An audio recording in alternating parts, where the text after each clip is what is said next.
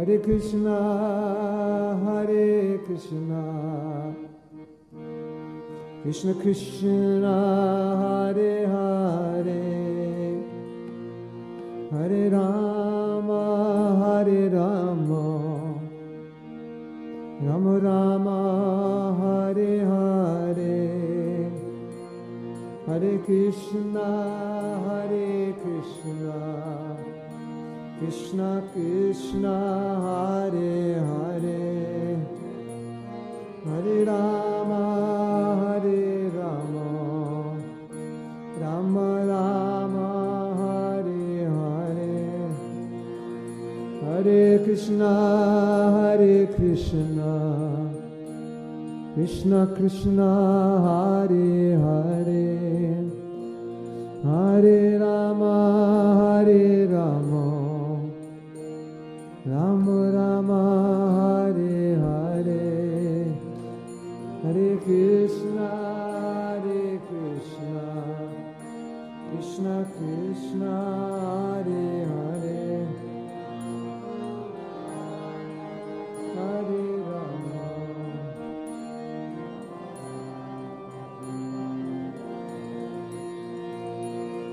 Krishna Hare Krishna. Krishna Krishna Hare Hare. Hare Rama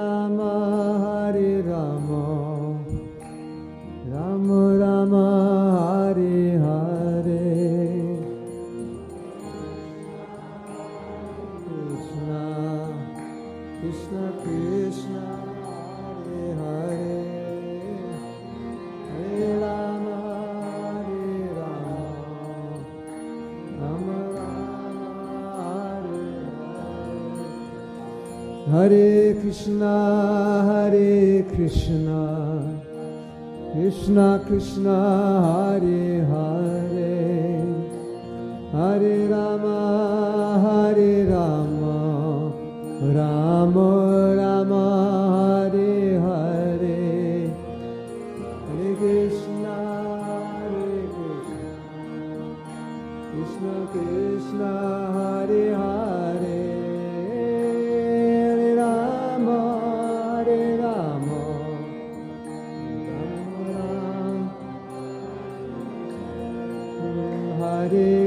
Krishna Hare Krishna Krishna Krishna Hare Hare Hare Rama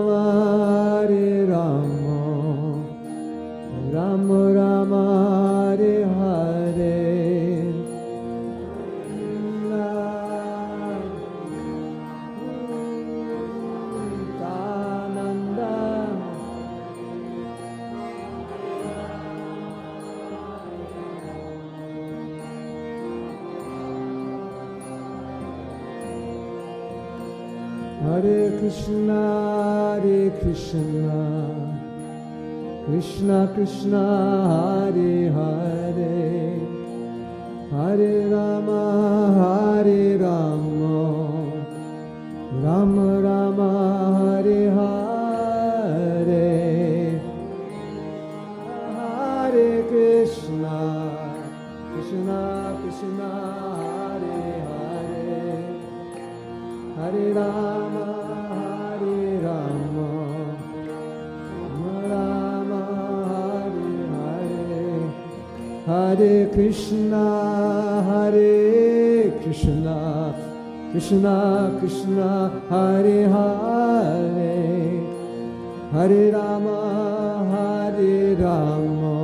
Rama, Hare Rama,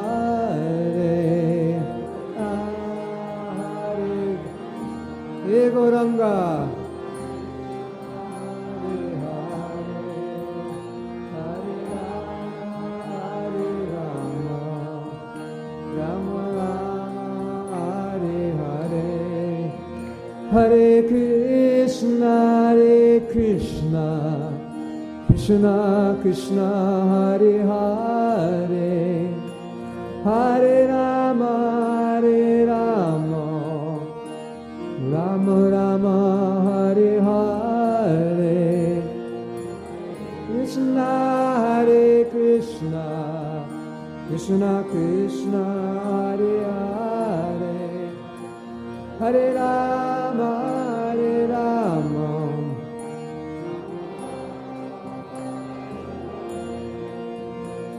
Hare Krishna, Hare Krishna, Krishna Krishna, Hare Hare, Hare Rama, Hare Rama, Rama Rama,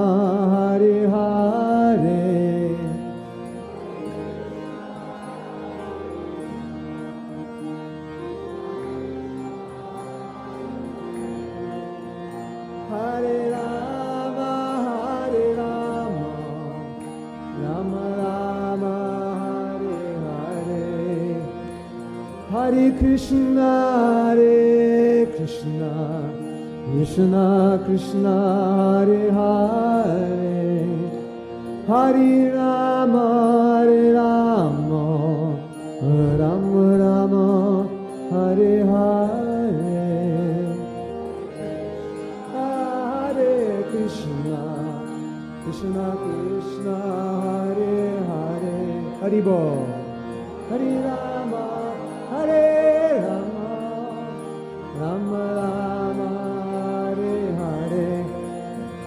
Hare Krishna, Hare Krishna, Krishna Krishna, Hare Hare. Hare Rama, Hare Rama, Rama Rama, Hare Hare. Hare Krishna, Hare Krishna, Krishna Krishna, Hare Hare. Hare Rama, Rama Hare Hare. Hare Krishna, Hare Krishna, Krishna Krishna, Hare Hare. Hare Rama, Hare Rama, Rama Rama,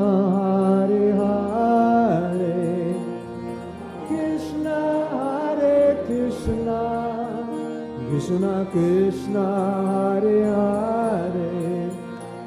Hare Rama, Hare Rama, Rama Rama, Hare Hare. Hare Krishna, Hare Krishna, Krishna Krishna, Hare Hare. Hare Rama, Hare Rama, Rama Rama, Hare Hare.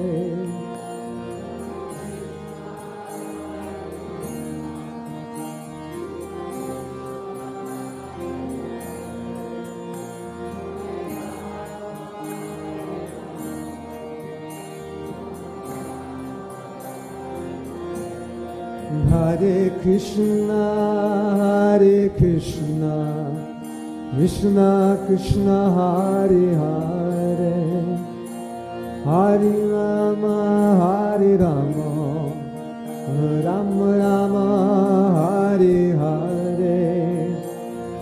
Krishna, Hare Krishna, Krishna Krishna, Hare Hare. Hare Rama, He Gauranga,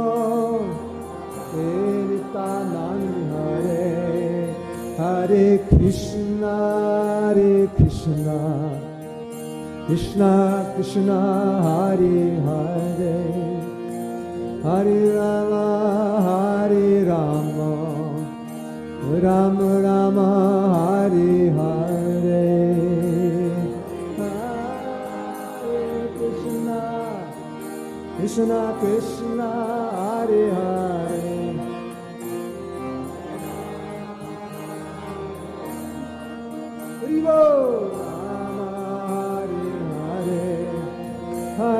Krishna, Hare Krishna, Krishna Krishna, Hare Hare. Hare Rama, Hare Rama, Rama Rama, Hare Hare. Krishna, Krishna, Krishna Krishna,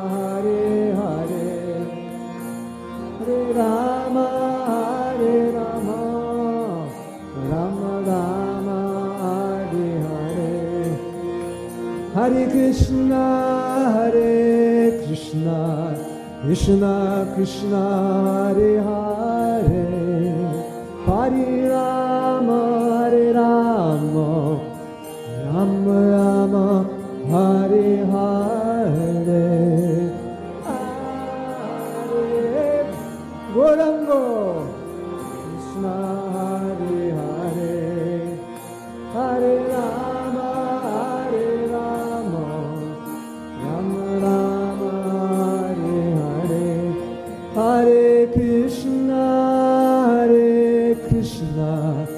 Krishna Krishna, Hare Hare.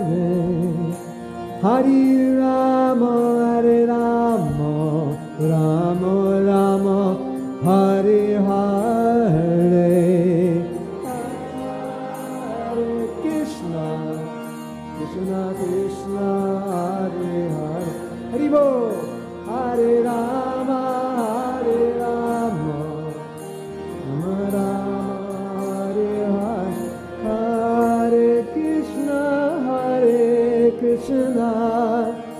Krishna Krishna, Hare Hare.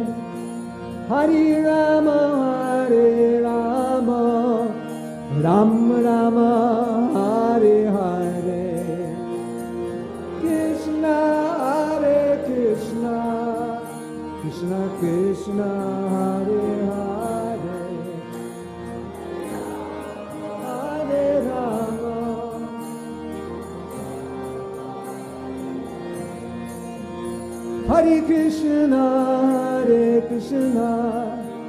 Krishna Krishna, Hare Hare, Hare Rama, Hare Rama, Rama Rama,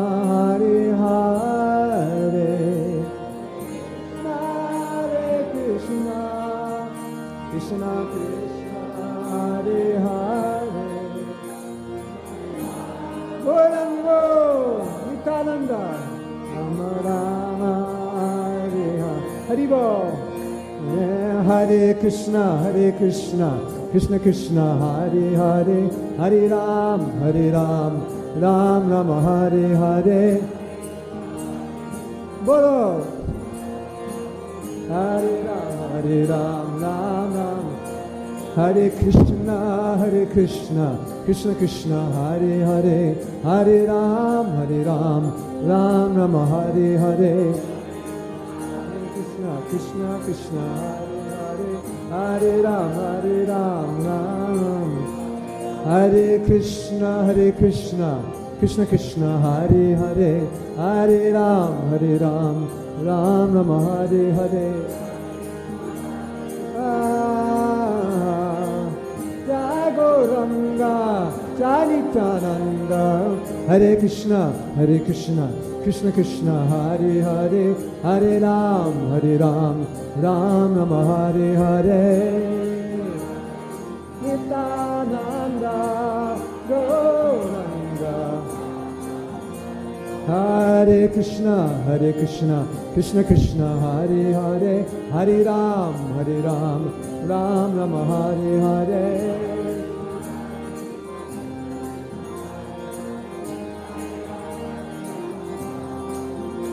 Hare Krishna, Hare Krishna, Krishna Krishna, Hare Hare, Hare Ram, Hare Ram, Ram Rama, Hare Hare. Nitai Gaurango, Nitai Gauranga, Nitai Gauranga. Bolo. Hare Krishna, Hare Krishna, Krishna Krishna, Hare Hare, Hare Ram, Hare Ram, Ram Hare Hare. Hare Krishna, Krishna Hare Hare, Hare Ram, Hare Ram, Ram. Hare Krishna, Hare Krishna, Krishna Krishna, Hare Hare, Hare Ram, Hare Ram, Ram Rama, Hare Hare. Haribol, Haribol. Hare Krishna, Hare Krishna, Krishna Krishna, Hare Hare, Hare Ram, Hare Ram, Ram Rama, Hare Hare. Hare Gauranga Nitai Gaur. Hare Krishna. Hare Krishna Krishna Krishna Hare Hare Hari Ram Hare Ram Ram Rama Hare Hare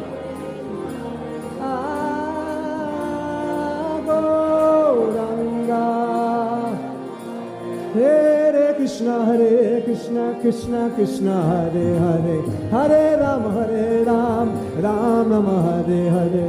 Hare Krishna Hare Krishna Krishna. Nitai Gauranga. Hare Krishna Hare Krishna Krishna Krishna Hare Hare. Hari Ram Hare Ram Ram Rama Hare Hare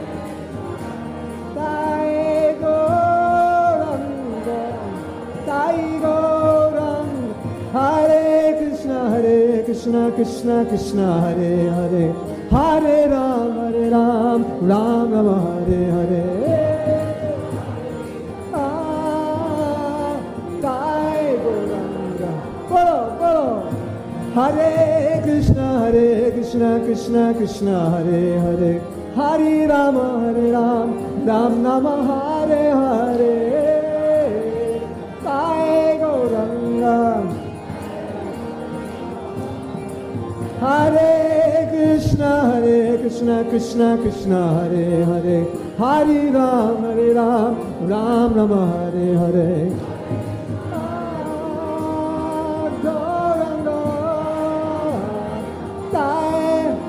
Hare Krishna, Hare Krishna, Krishna Krishna, Hare Hare, Hari Ram, Hare Ram, Ram Rama, Hare Hare.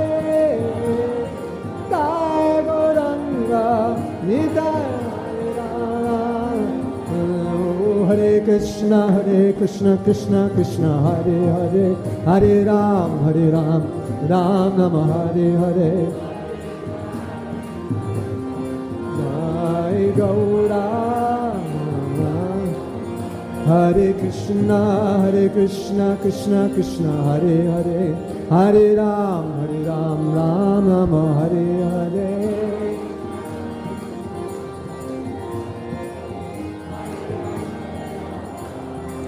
Hare Krishna, Hare Krishna, Krishna Krishna, Hare Hare, Hare Rama, Hare Rama, Ram Rama, Hare Hare.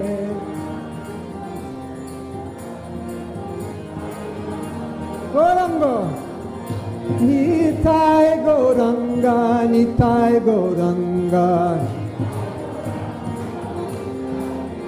Jayo Nitai Gauranga, Nitai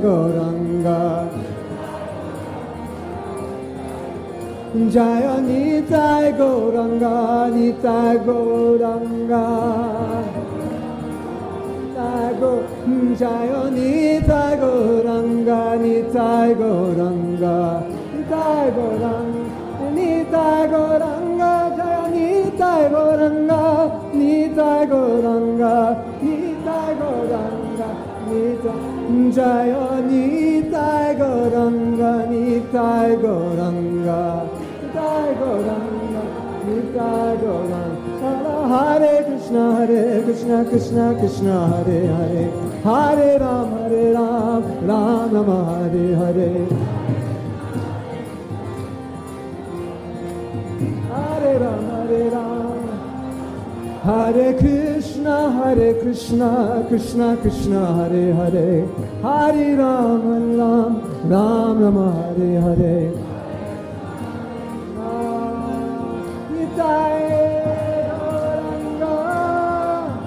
Hare Krishna, Hare Krishna, Krishna Krishna, Hare Hare, Hare Ram, Hare Ram, Ram Rama, Hare Hare.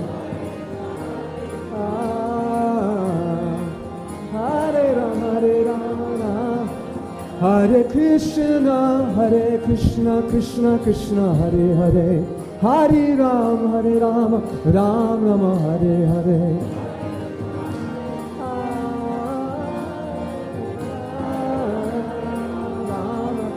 Hare Krishna, Hare Krishna, Krishna Krishna, Hare Hare, Hare Rama, Hare Rama, Rama Rama, Hare Hare.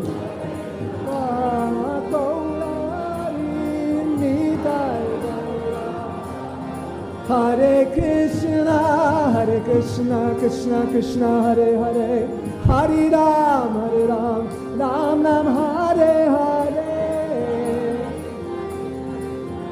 Hare Ram, Hare Krishna, Hare Krishna, Krishna Krishna, Hare Hare, Hare Ram, Hare Ram, Ram Ram, Hare Hare, Krishna Krishna, Hare Hare, Hare Ram, Hare Ram. Jaya Nitai Gauranga, Nitai Gauranga,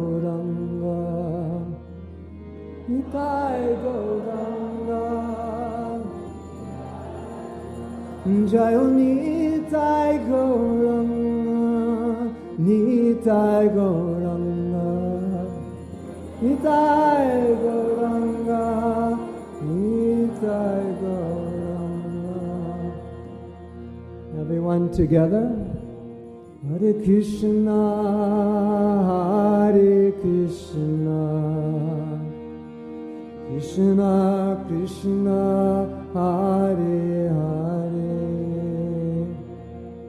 Hare Rama, Hare Rama.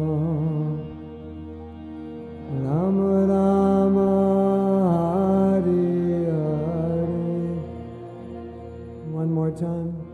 Hare Krishna Hare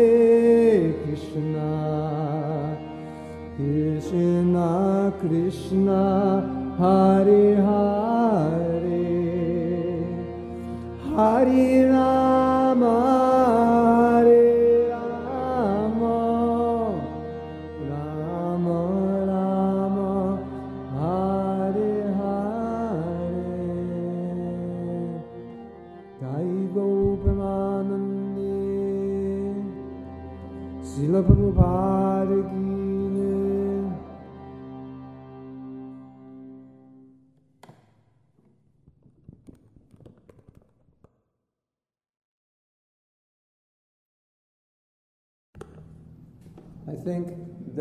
speaking about guilt is an important topic for all of us, for anyone who becomes a devotee. And the reason I feel personally that it's an important topic is because it's something we all have to deal with. Especially when someone becomes a devotee, there's it's more likely I'm looking for something. It's more likely they will be dealing with it.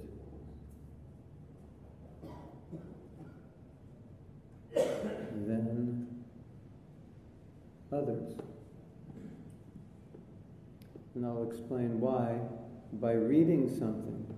This was in a Back to Godhead magazine. And the title of the article, I believe, was Fall Down. You know, as in, you can't follow all the practices of Krishna consciousness. So when somebody can't follow Krishna consciousness, then we say he had a fall down.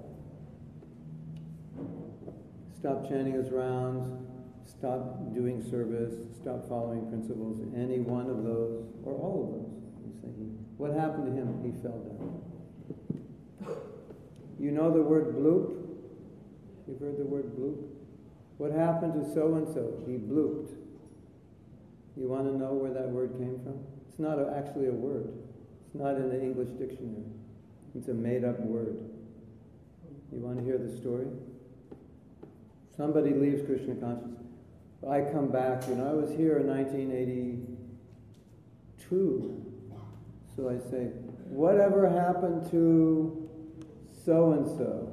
Oh, he blooped. Bloop means he doesn't even come for Janmashtami. We, we don't see him. He doesn't practice Krishna consciousness. Call that blooped. So In the early days of the movement, Prabhupada would talk about how the living entity falls into the material ocean like a rock falls into a lake. Boop, bloop, bloop, so Prabhupada would speak like that. Rock, living entity falls like in a lake. I don't know exactly what Prabhupada said. If he said it makes a sound like bloop, or they just thought a rock sounds like bloop when it falls down. So somehow or other that got in some devotee's mind that bloop was actually a word. But it's not a word in the English language. So some devotee left Krishna consciousness. And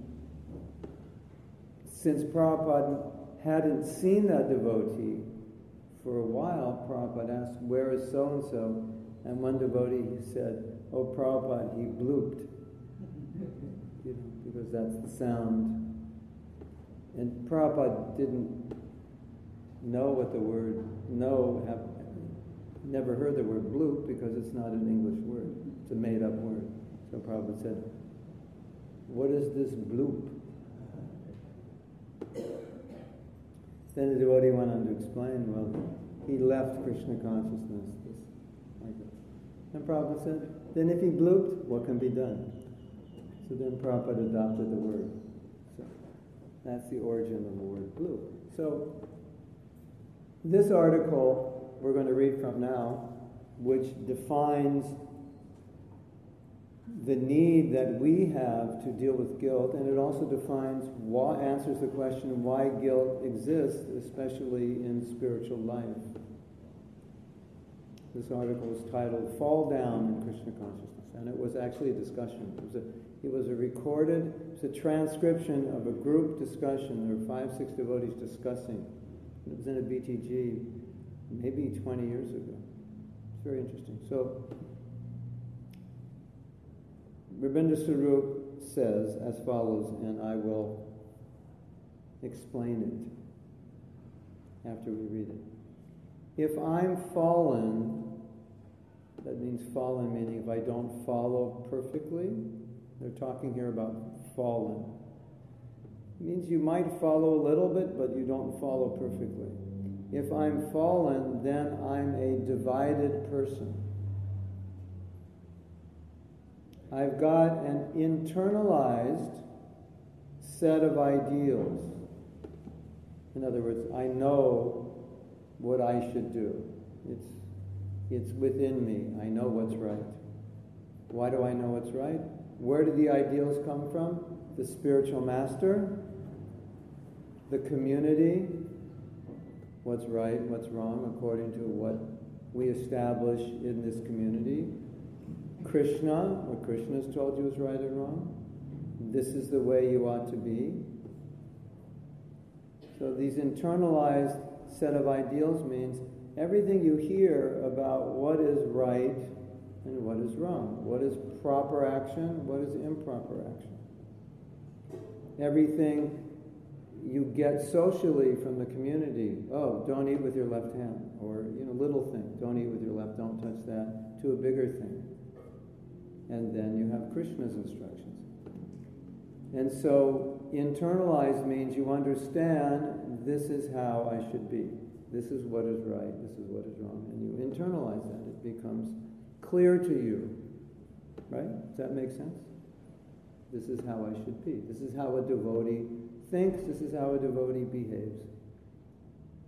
And so the question is, he's saying, but if I don't follow that, I become divided. What does he mean by divided? He explains here. And my own perception is, I'm not that way. Words, this is the way I'm supposed to be, and this is the way I am. So I become divided means I'm not whole I'm not congruent, I'm not aligned, I'm not one with what I believe I should be. So, so he goes on to say, So one develops an acute sense of being ill at ease. And there are a few really unhealthy reactions. In other words, I should be like this, but I'm like this, so I don't. I feel uncomfortable with myself because I'm not doing what I know I should do. Is that clear?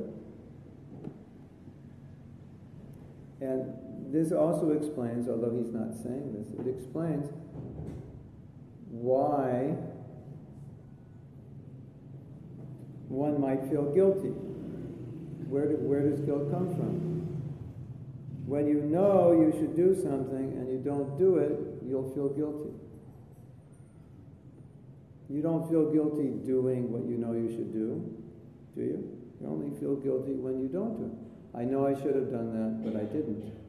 I shouldn't have said that, but I did. I shouldn't have acted that way, but I did. Because you know it's the wrong way. If it's not the wrong way and you acted that way, you won't feel guilty. Right? Only feel guilty when it's the wrong way. When you know it's not the right way. So then he's saying, um, he's making an interesting point here because there's, there's two ways you deal with guilt. One way is you honest, honestly acknowledge this is wrong what I'm doing, and then you try to rectify it. He's explaining another way that you can deal with it, which is not healthy. And, and he, therefore, he says, you know, because it's like you're, you're, you're not feeling comfortable with yourself because you did something wrong. And so to, the right way to do that is to recognize I did something wrong and rectify it. But he's saying the unhealthy way to deal with it would be this way.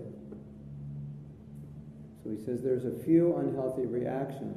One, one is to indulge in bluffing, hypocrisy, kind of pretending you didn't do the wrong thing, or you do the wrong thing, but you don't let anybody know, and you pretend that you're everything is fine.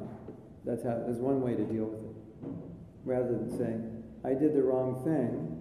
I should rectify. I should correct myself." One way is, is just you don't want anybody to know, or you pretend to yourself that it wasn't the wrong thing. You kind of rationalize it. Well, this is why I did it. It's not that bad. It's you know, like that. That's bluffing. Another is simply to propagate a different standard. In other words, you change the philosophy. Well, this is artificial. I know nobody's doing this. So, you come, so you know, let's change the philosophy. It's the wrong, trying to get everybody to be so strict. Nobody can be strict. Prabhupada, if he was still here, he would have changed the standard, seeing that so many people can't follow it. Things like that. You, everyone's bluffing, everyone's pretending. We can't be expected to follow these things, it's artificial. Everyone who's following is just artificially repressing things like that. You have a, a new philosophy. And so if you change the philosophy, then what you did is not bad.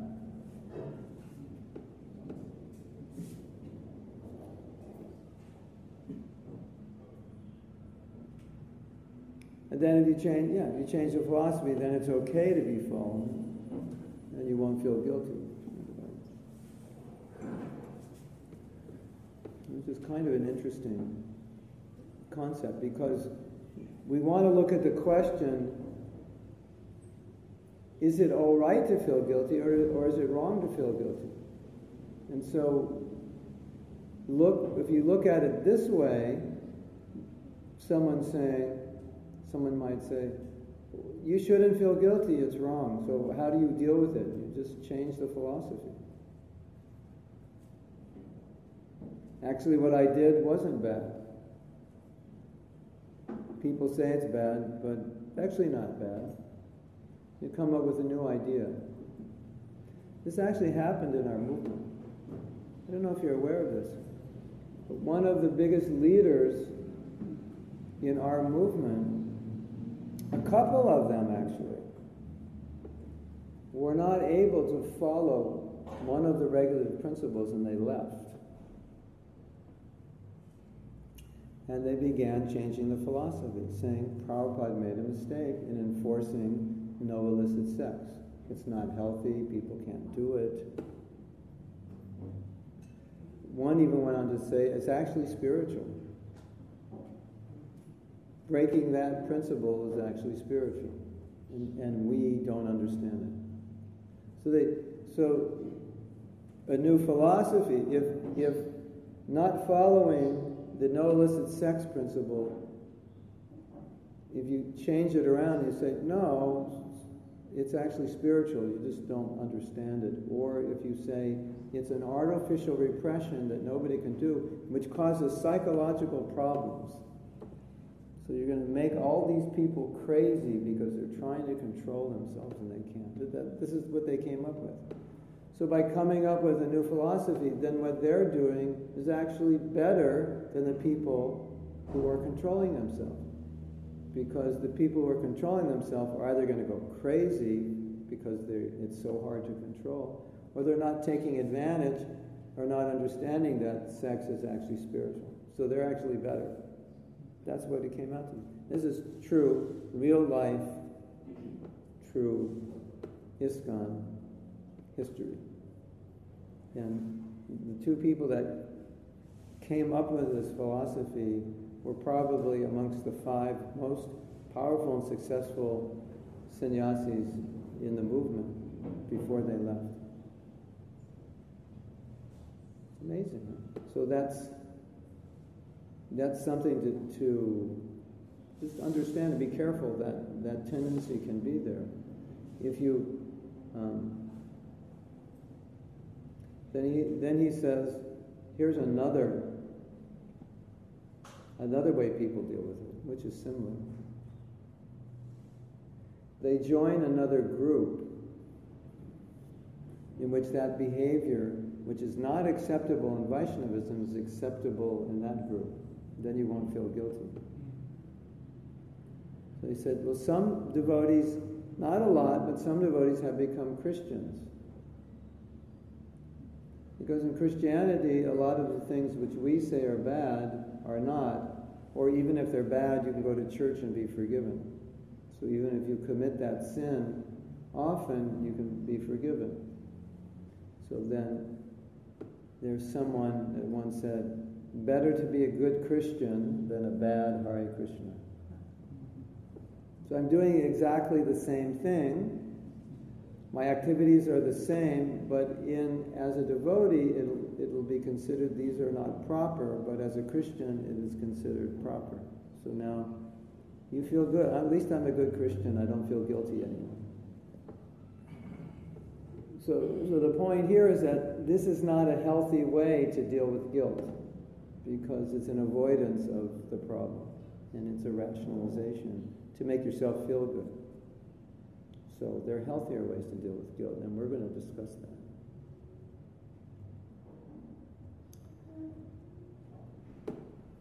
So then, Rabindranath Swarup says, these are unhealthy reactions. Better to be, and then Jayadvaita Swami interrupts and says, honest. And Rabindranath Swarup says, better to be honestly fallen. That's great progress.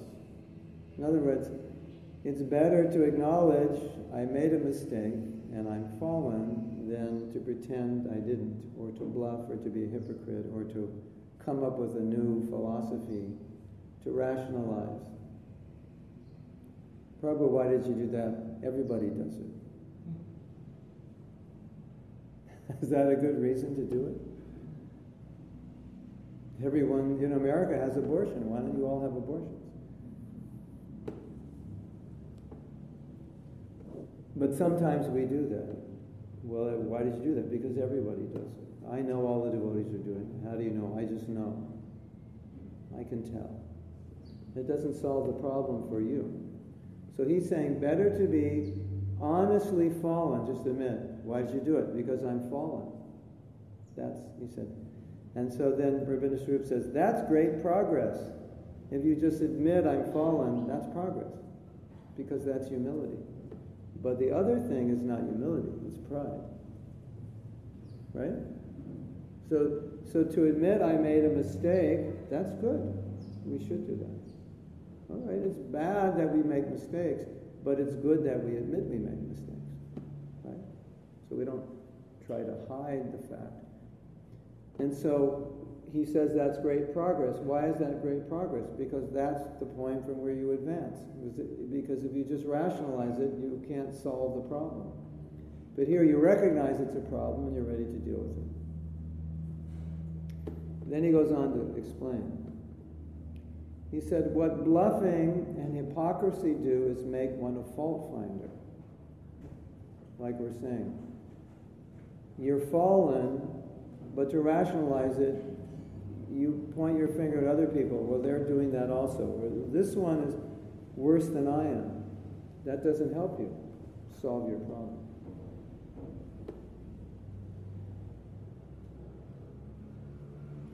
Then he says another interesting thing happens. Sometimes, and I'll give you a story to go with this. Sometimes we're not following correctly, and we should be honest enough to deal with it, admit it, and rectify. He said, but what devotees sometimes do is they don't want to acknowledge that. And what they'll do is they'll they'll be successful in their service. And by being successful in their service, they'll equate that with being advanced in Krishna consciousness. And so they kind of get rid of the guilt by, well, I collect a lot of money, or I build a lot of temples, or I distribute a lot of books.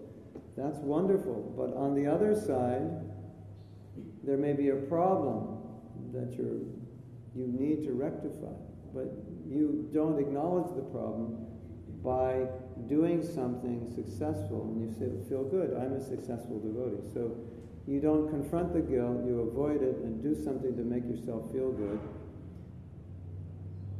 and prove to yourself that actually I'm a good devotee. I'm not, I'm not at fault, I haven't made a mistake. Because look at what I did. I built this temple. So you want to hear a story about this?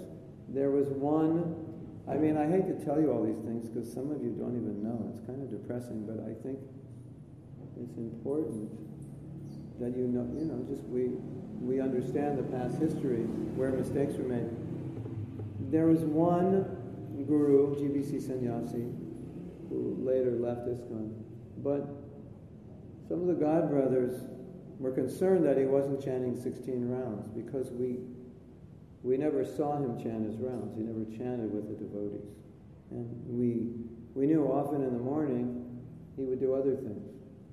So, and we, we kind of calculated, you know, because what, what he was doing in the morning and what he did all day, and we couldn't figure out when is he chanting his rounds. And enough people recognized that he probably wasn't, that they were willing to confront him.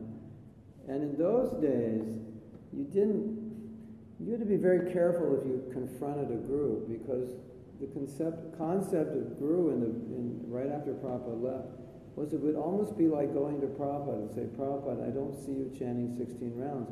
Are you chanting? Which, of course, nobody would do that unless they were crazy. So it was a little bit like that. You were you were treading on thin ice, you could get a severe reaction. Disciples might really become upset with you. Some God brothers may be upset with you who were very close to the Guru. How dare you question him? Like that. Nowadays we know better. If, we see a problem, we'll, we'll go to that person and say, we don't see you chanting. Can you chant with us? Are you chanting? Do you want to talk about it? And, and nowadays, most people would if they had a problem with this, admit it and talk about it. But he responded by saying, he was very successful. He said, he didn't say he was or he wasn't. He just said, you see how successful I am? because he, he was extremely successful. Just, could anybody be that successful if they weren't chanting? That was his answer. He didn't say yes, and he didn't say no. So that meant he was revealing his own psychology. That's how he dealt with the fact that he wasn't chanting his rounds. It didn't matter to him anymore because he was successful. So success becomes a standard which rectifies another problem. Doesn't matter if you're not chanting 16 rounds, just be the number one book distributor. And in your mind, you're okay. So, so you don't feel guilty. So these are these are um, unhealthy ways of dealing with guilt. And I'm going to explain another unhealthy way. And I'm going to tell you something that's going to spin your mind around completely. And it's very, very interesting.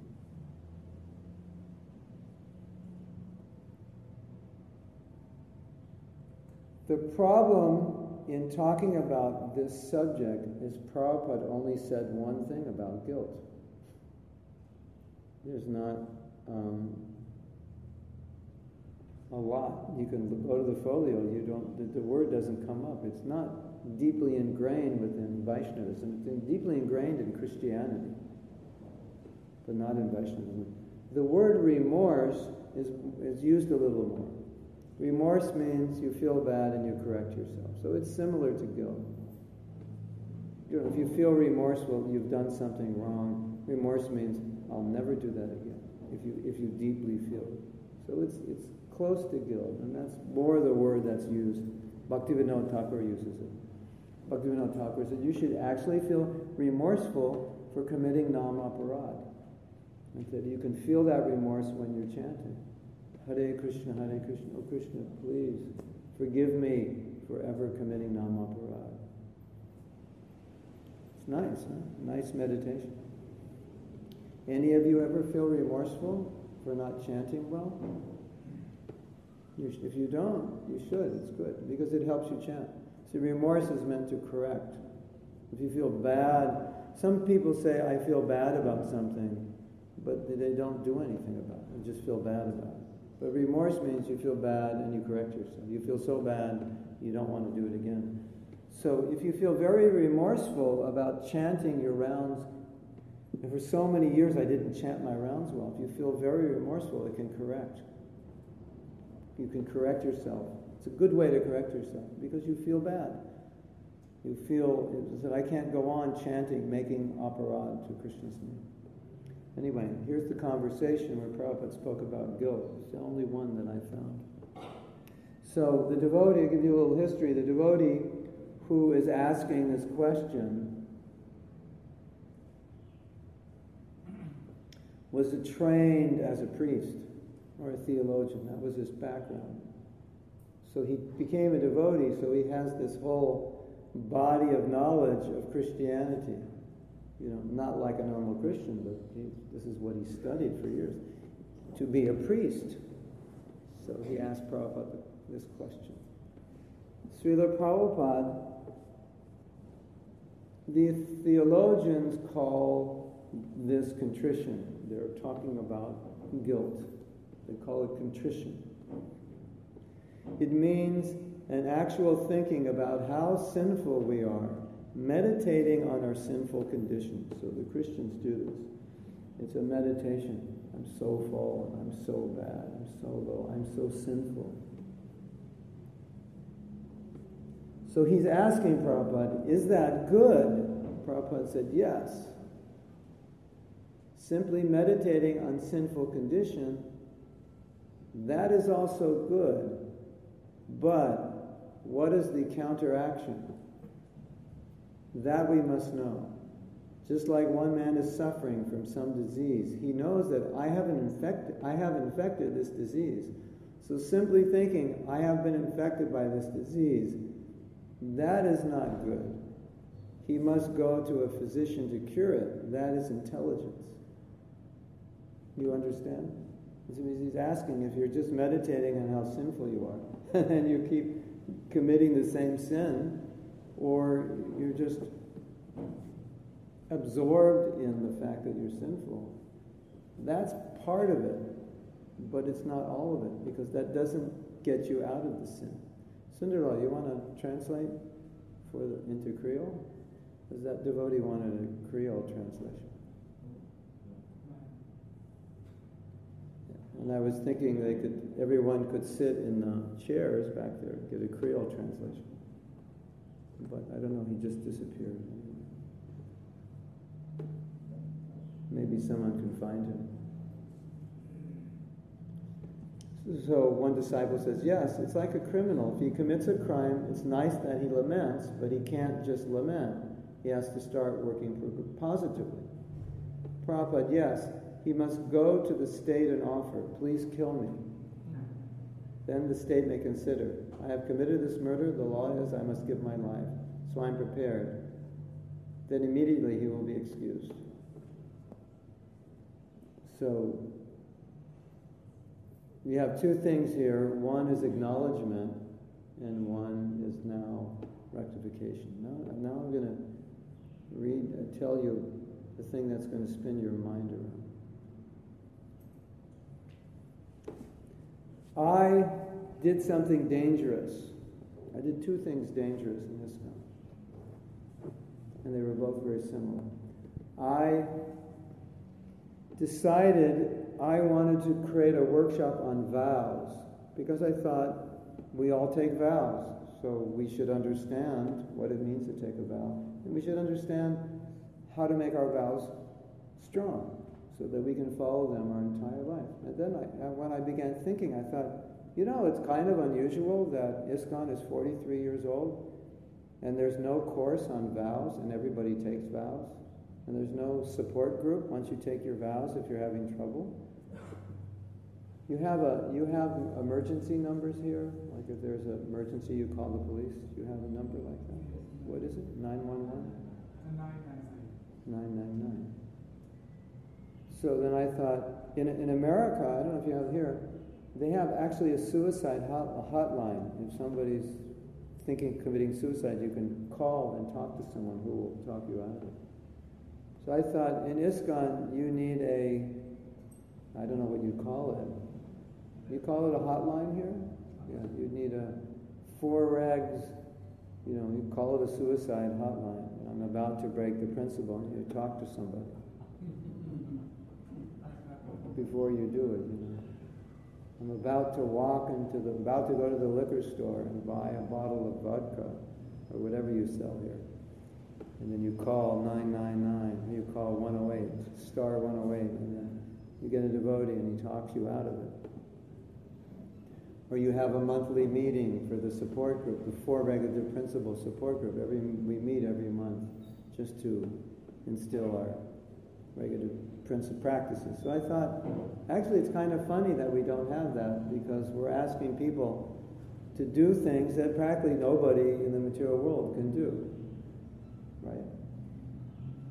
No meat eating, no intoxication, no illicit sex, no gambling.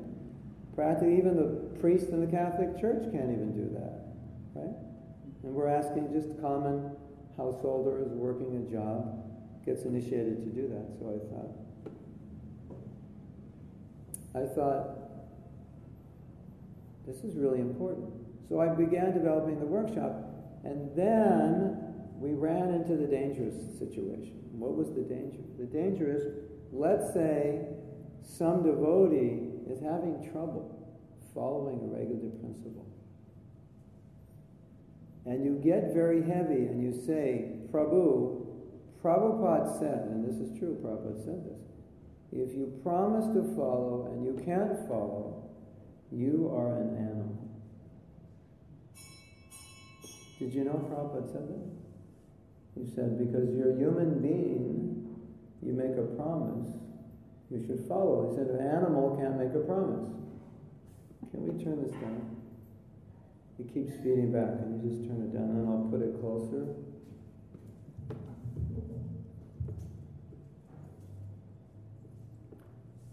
So now, Hare Krishna, Hare Krishna, Krishna Krishna. Better, yeah. So now, that's good. Yeah. Why is that dangerous? Because if somebody's having difficulty following, telling them they're an animal may not be the most encouraging thing to tell them, right? You may want to tell them, I understand, it's difficult, let's talk about it, what can we do, what steps can we take? So the danger was I, I was treading in some dangerous waters. How to present this? And if you present it too lightly, then people will take it lightly. So there was a devotee counselor in Alachua. And devotee counselor, one of the main things, basically two things that I'm aware of, there may be more, but the two main things I'm aware of that devotee counselors deal with are marriage problems and problems with devotees not keeping their vows, either chanting or the four regular principles. That, that's a very common thing that comes to the counselors. So I thought, well, I'll go to her because she's dealing with this. People are coming to her all the time saying, I haven't chanted my rounds in a year. I can't follow all the principles. I feel miserable. How do I deal with it? So I said, How do you deal with it? Because I wanted to deal with it in a way which wouldn't upset devotees, but I wanted to deal with it in a way that would help them. And I, and I was reluctant to just say what Prabhupada said. If you don't follow, you're an animal. I mean, sometimes I say that. But some people, when they hear that, it helps them. Some people, when they hear that, they get discouraged. I'm just an animal. What's the use? So I said, What do you tell them? I said, If somebody comes, if somebody comes to you, get ready to have your brain spin around. I think this spins everyone's brain around, but I think Mauritians, it'll spin your brain around even faster and more than devotees in other places. I said, What do you tell somebody when they come to you and they say, I'm not chanting my rounds, she says, I tell them, you don't have to chant your rounds. Is your brain spinning? You want to you wanna know why she said that? Are you interested? Should I tell you why? It's very interesting psychology. She said, They're not chanting their rounds any. They're coming to me, they're not even chanting. So if I tell them you don't have to chant, it doesn't change anything externally, physically, because they're not chanting anyway. She said, What's happening is they're not chanting, and by not chanting, they're feeling guilty they're not chanting. And because they feel guilty, they don't chant. It's a, it's a cycle, right? You don't chant, therefore you feel guilty, and the guilt causes you not to chant. And that guilt is pressuring them down. It's the motivation, it's pushing them down. It's actually the reason they're not chanting, is they feel so guilty. She said, by telling them you don't have to chant, I remove that guilt. By making them realize you don't have to chant, but if you want to, if you really want to do it from your heart, then that's where it comes from. It's not because, and, and see, the other thing she told me, she said, these people would come to her and they would say, you know, when I was in the temple chanting 16 rounds, I was only doing it because I felt pressure. Not that everybody only chants because they feel pressure. But these people would often say, I just did it because I felt pressure from other people. I didn't even want to do it. I had to do it. I didn't want to. Or they had different reasons where they didn't want to chant, but they were doing it. So when they got out of the temple, they just stopped. So by this one thing telling them, you don't have to chant, what she was doing is making them realize it's not, you're not, because sometimes when you don't chant, you'll say, well, well, Prabhu, why aren't you chanting anymore? Because the temple was crazy when I lived in the temple. And the temple president was like this, and the GBC was like this. And the Sankirtan leader was like this. So you're looking for someone to blame. So by saying you don't have to chant, now there's nobody to blame. Because she was just making them realize, you know the reason you're not chanting? You really want to know the real reason is? Because you don't want to. And I said, what happened? She said, then they started chanting. Interesting, isn't it? She got rid of the guilt, she got rid of the blame, and she made them realize you're not chanting because you don't want to. And if you want to chant, you can, and it's not because you have to. It's not because other people are pressuring you, and it's not because your temple president said something that upset you. Just because you chant if you want to. So let me read something. This is what she explained. Generally, excessive guilt throws you into a downward spiral by making it more difficult to follow the principles that you feel guilty about not following. In other words, the more guilt you feel about not following, the more you don't follow. Then, the more you don't follow, the more guilt you feel. In this way, you get caught in a vicious cycle. So, how do we deal with it? Now, as I said earlier, for years I thought somebody in ISKCON should do a workshop on this because we all have to deal with this. Why do we all have to deal with this? Because what do you read in our books? We read in our books about what a pure devotee is, right? Isn't it? Every page, this is a pure devotee, this is how a devotee acts. A devotee, Prabhupada once said, if you want, I'll make you feel guilty now. You know, this is, what do you say? You know, you're a good teacher, you give experiential learning, and I make you feel guilty now. Prabhupada said, a Vaishnava, one who is a devotee, does not criticize another. He said, if you criticize, you're not a devotee.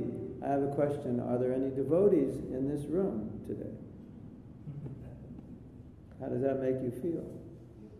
Right? I'm not even a devotee. Right? So maybe you didn't know that Prabhupada said that. Prabhupada said if you're envious, you're not a Vaishnava, you're in the material world. Any of us not envious? Of course, we're all envious, we're all fault finders. How does that make you feel,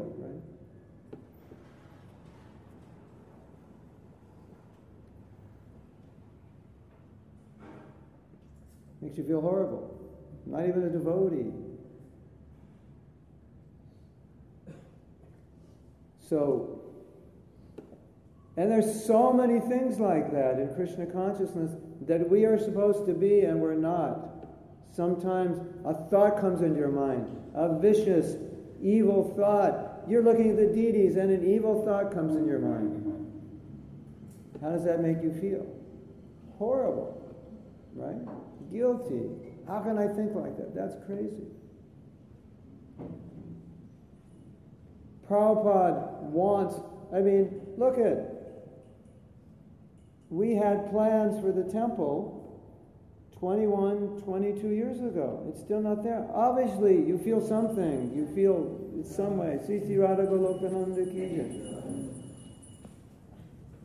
Obviously, you feel something. Some that we didn't do it. Right? Even I feel that way. I walked into the temple, I saw Prabhupada, and I felt Prabhupada saying, Why did you leave? The temple's not built. I felt guilty. It's just it's just the nature of Krishna consciousness. Sundarlal is a temple president. He's looking at the book scores, right? How many books did we distribute yesterday? Only four. How many books did we distribute yesterday 20 years ago? 400. How does he feel? He, does, he feels like, I'm failing, right? I have to do something. It's built into the system. You can't avoid it, right? It's just we have standards. I did this service. It wasn't successful. How do you feel? You feel guilty. I didn't do it. Some they had to replace me. I feel guilty. Right? It's built into the system. We're going to feel that way. So I've dealt with it my entire life as a devotee practically. And one of the things, and I want to just give you some reassurance after I've made you feel totally horrible. Is everyone feeling really bad now? Think of something, if you're not feeling bad, I'll make you feel bad now. Think of something right now to feel guilty about. Some mistake you made, some failure in your life. Just think about it right now. No, don't feel guilty. Just think about some mistake.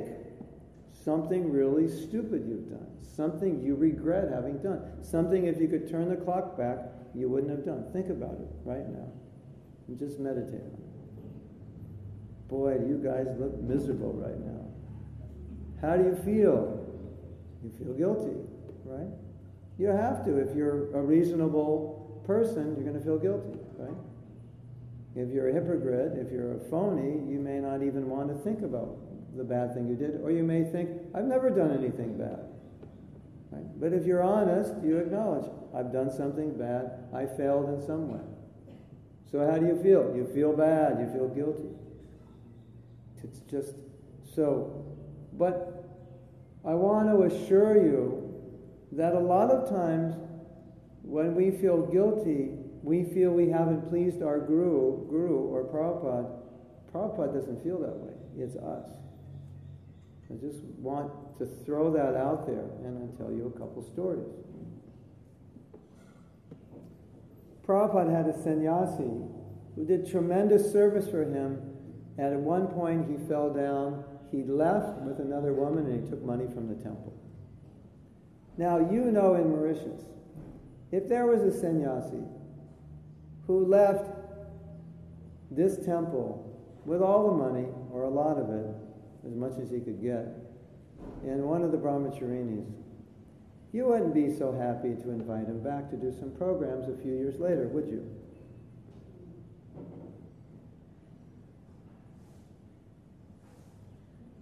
This devotee, Prabhupada was in Vrindavan. He wrote this devotee, he said, Please come and see me. I want you to be with me. Prabhupada in his last days.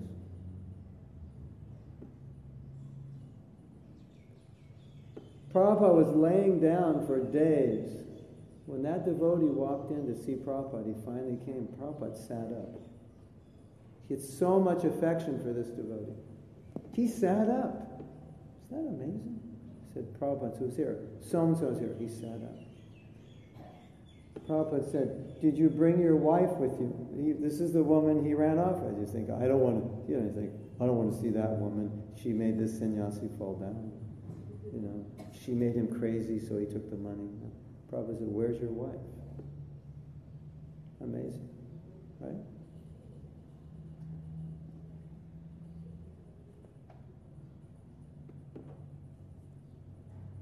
Another sannyasi, he left Krishna consciousness. He did so, it was a drug dealer, he did so many horrible things, and then they had a reunion. They wanted to bring him to, you know, they, I don't know if you were doing this. I guess it's kind of hard to do it here, but in, in America, they'd have these reunions where you'd invite like a 20 year reunion. So you'd invite all the devotees that were working in the temple 20 years earlier and you'd come together. You because they, you know, just a few hundred dollars they could fly in America. So they could all come to one place. It's hard to do it here. So they invited this devotee to the reunion, and he was just blas- blaspheming Prabhupada and blaspheming the devotees. There's no way he would come, right? And he's married. He's doing all kinds of horrible, horrible, horrible things. Just cheating people, lying, stealing, drug addict. So the girl he was living with or married came to the temple after he died. And this girl did not know he was a devotee. She didn't know anything about Krishna consciousness, so she didn't know who Prabhupada was or anything. But I guess she had some, she knew and at some point he had been a devotee, but other than that, she didn't know. She came to the temple after he, di- after he died. And she said, Who is Prabhupada? And they said, Why? He said, Because when he was leaving his body, he, he stood up and he said, Oh, Prabhupada, you've come.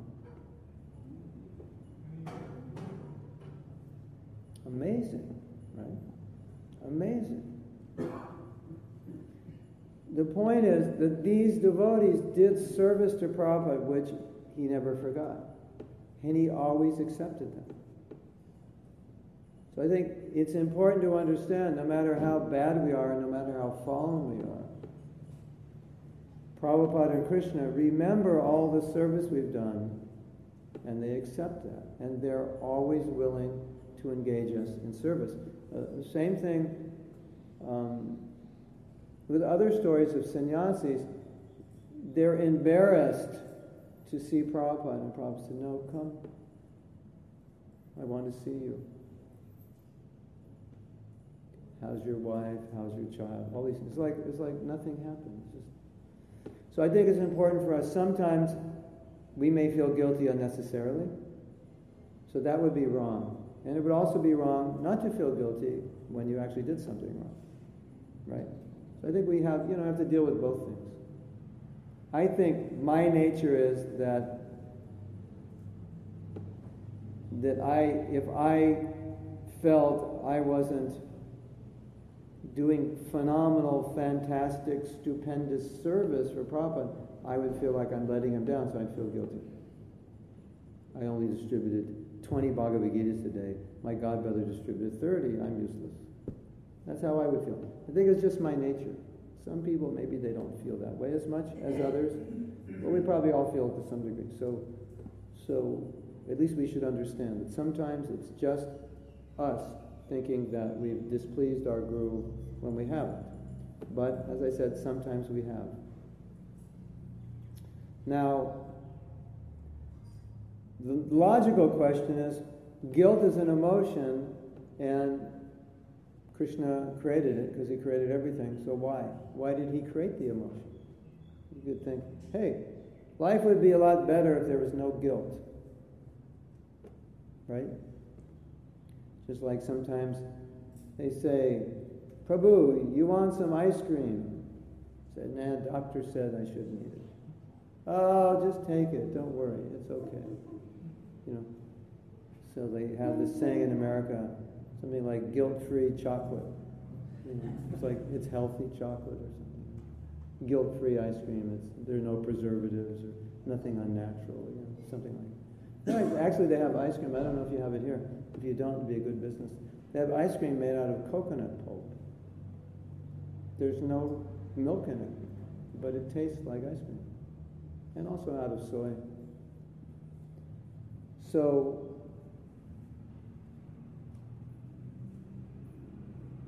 as Prabhupada's saying, if you do something wrong, it's good. If you feel guilty about it, if it's actually wrong, and that's normal.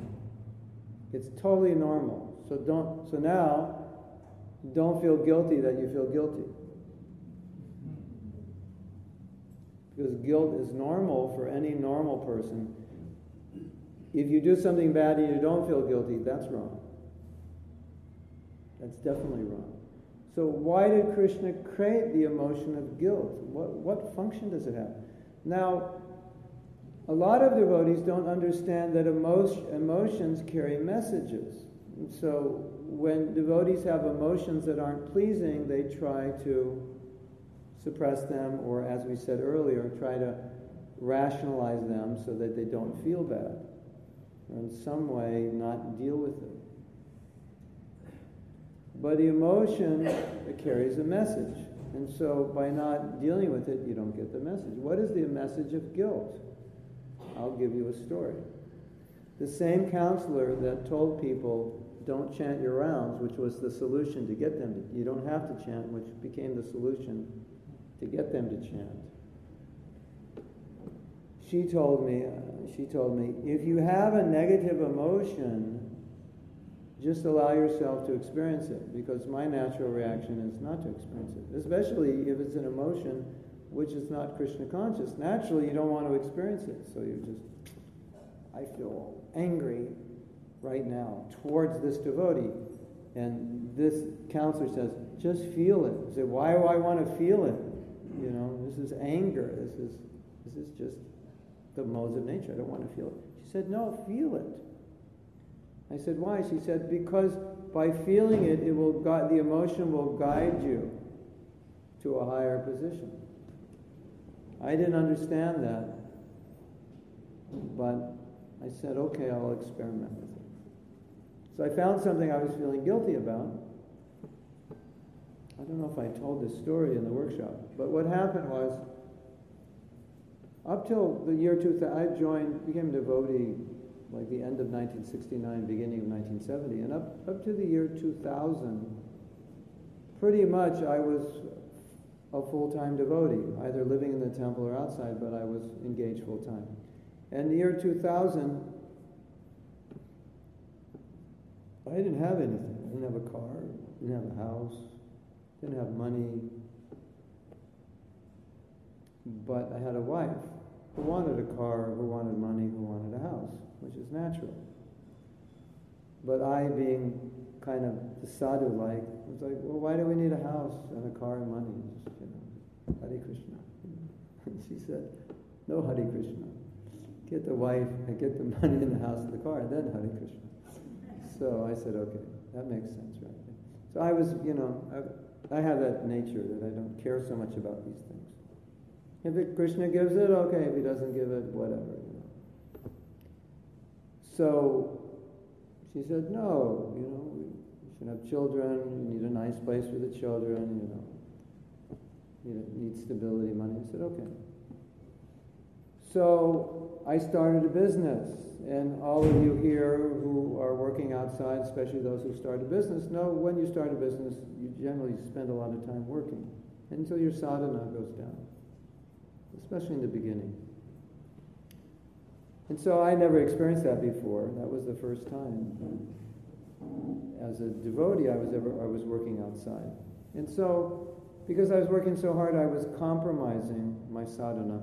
And I think probably what most of you experience when you're working like that, work, work, work, work, work, you, and what do you do when you finish your work? You work more. Um, you're not so inspired, so then you don't get up so early, and then you kind of shorten your sadhana to 16 rounds. And if you're a good devotee, you'll get them done before your day starts. If you're not such a good devotee, you'll chant eight before your day starts, and you'll try to figure out how to finish, right? Somehow, finish at night when you're half asleep or something. Your sadhana just gets reduced because you're so busy. At least that was my experience. And so, about five, six years later, I had spoken to this devotee. And, and, and, what I was feeling guilty about was the fact that I was, I, for, for 30 years, I probably missed like four Mangal Artis in 30 years. I just never missed. It was always there. That was my program because I knew Prabhupada wanted that.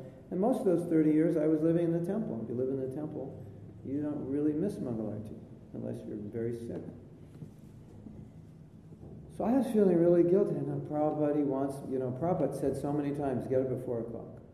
There's even a story. The devotees were out preaching till 12.30 at night. And then it's time for Mangal Arti and nobody's there.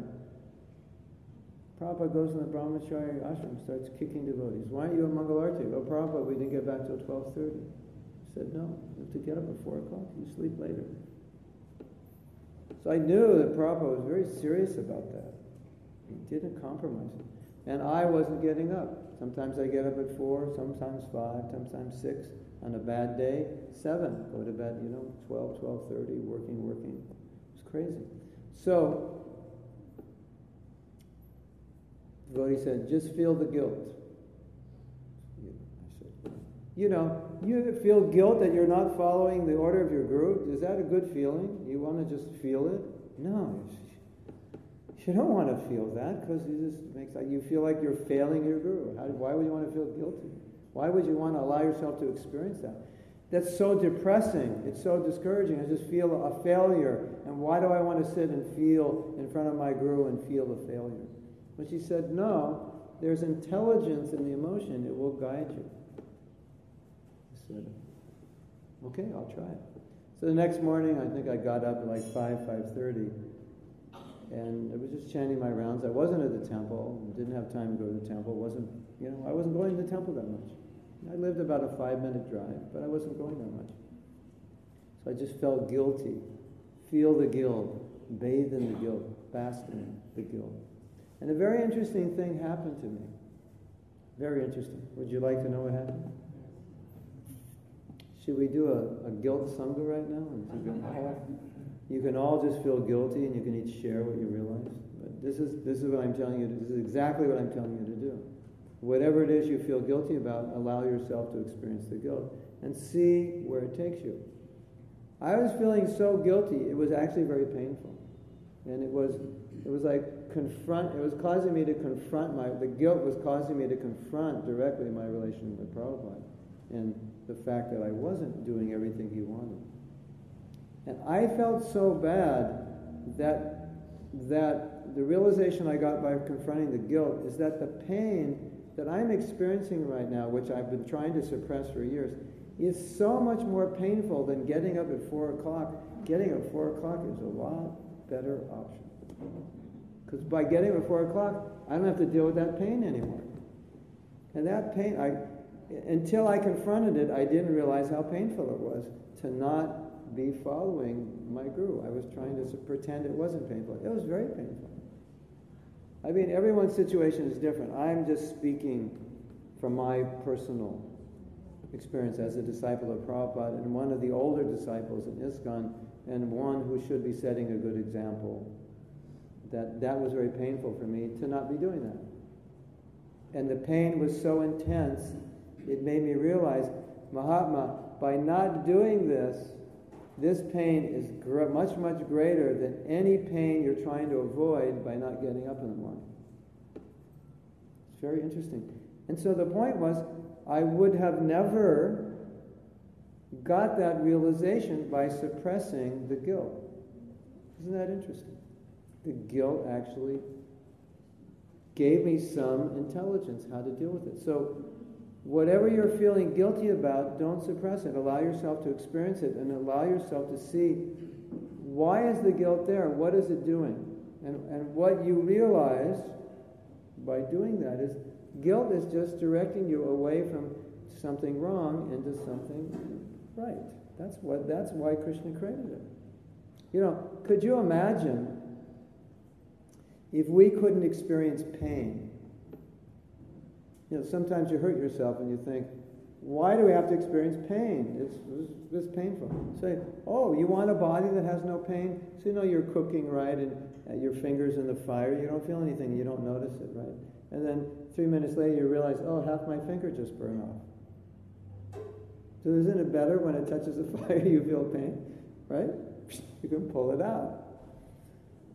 So why does Krishna create pain? Oh, my stomach hurts. Oh, I ate something wrong. What did I eat? Well, it was the popcorn and the orange juice, the ice cream, the pizza, the pineapple, tomato, eggplant, Loki subji with too much chili. You know, you're going down the list and thinking, where along the line did it, what was that one element that caused the explosion in the meal, right? And my stomach's going, you know.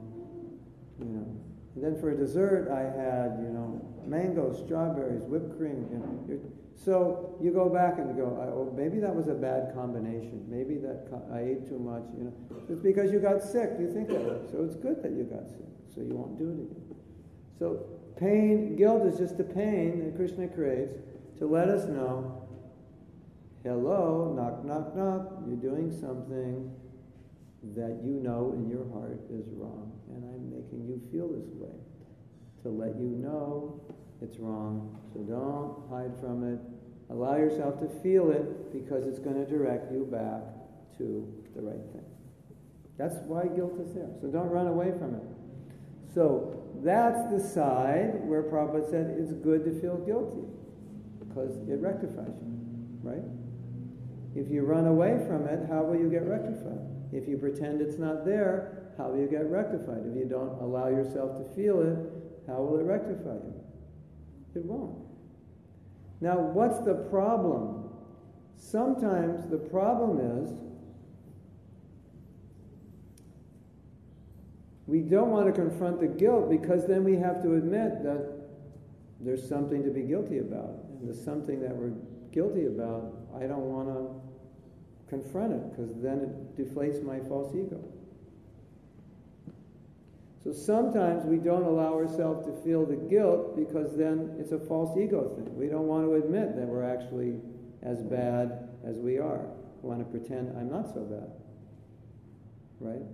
So if you if you did something wrong and you're not experiencing guilt, then there's something wrong with that because maybe you don't want to admit it. And if that's the case, you need to come to the humility workshop. Because the humility workshop is about, you know, a lot of, of humility is about acknowledging, recognizing a fault, admitting it, and confronting it, not pretending it's not a fault, not pretending you didn't do it. It's actually acknowledging it and feeling bad about it. Like Bhaktivinoda Thakur sets that example. He said, Look at me, I'm such a rascal. I don't have any good qualities. I'm happy when people suffer. I suffer when they're happy. I'm envious. He's acknowledging that. But the interesting thing about it is that you think Bhaktivinoda Thakur is miserable when he's acknowledging that? No, he's not miserable. So, so that's the point. If you can acknowledge a fault, feel guilty about it in a way that moves you to Krishna, you're going to be happy because it helped you get closer to Krishna. Because the closer you get to Krishna, the happier you are. Right? So feeling miserable make, brings you closer to Krishna, that feeling miserable makes you happy. So we can title this lecture, The Happiness of Feeling Miserable.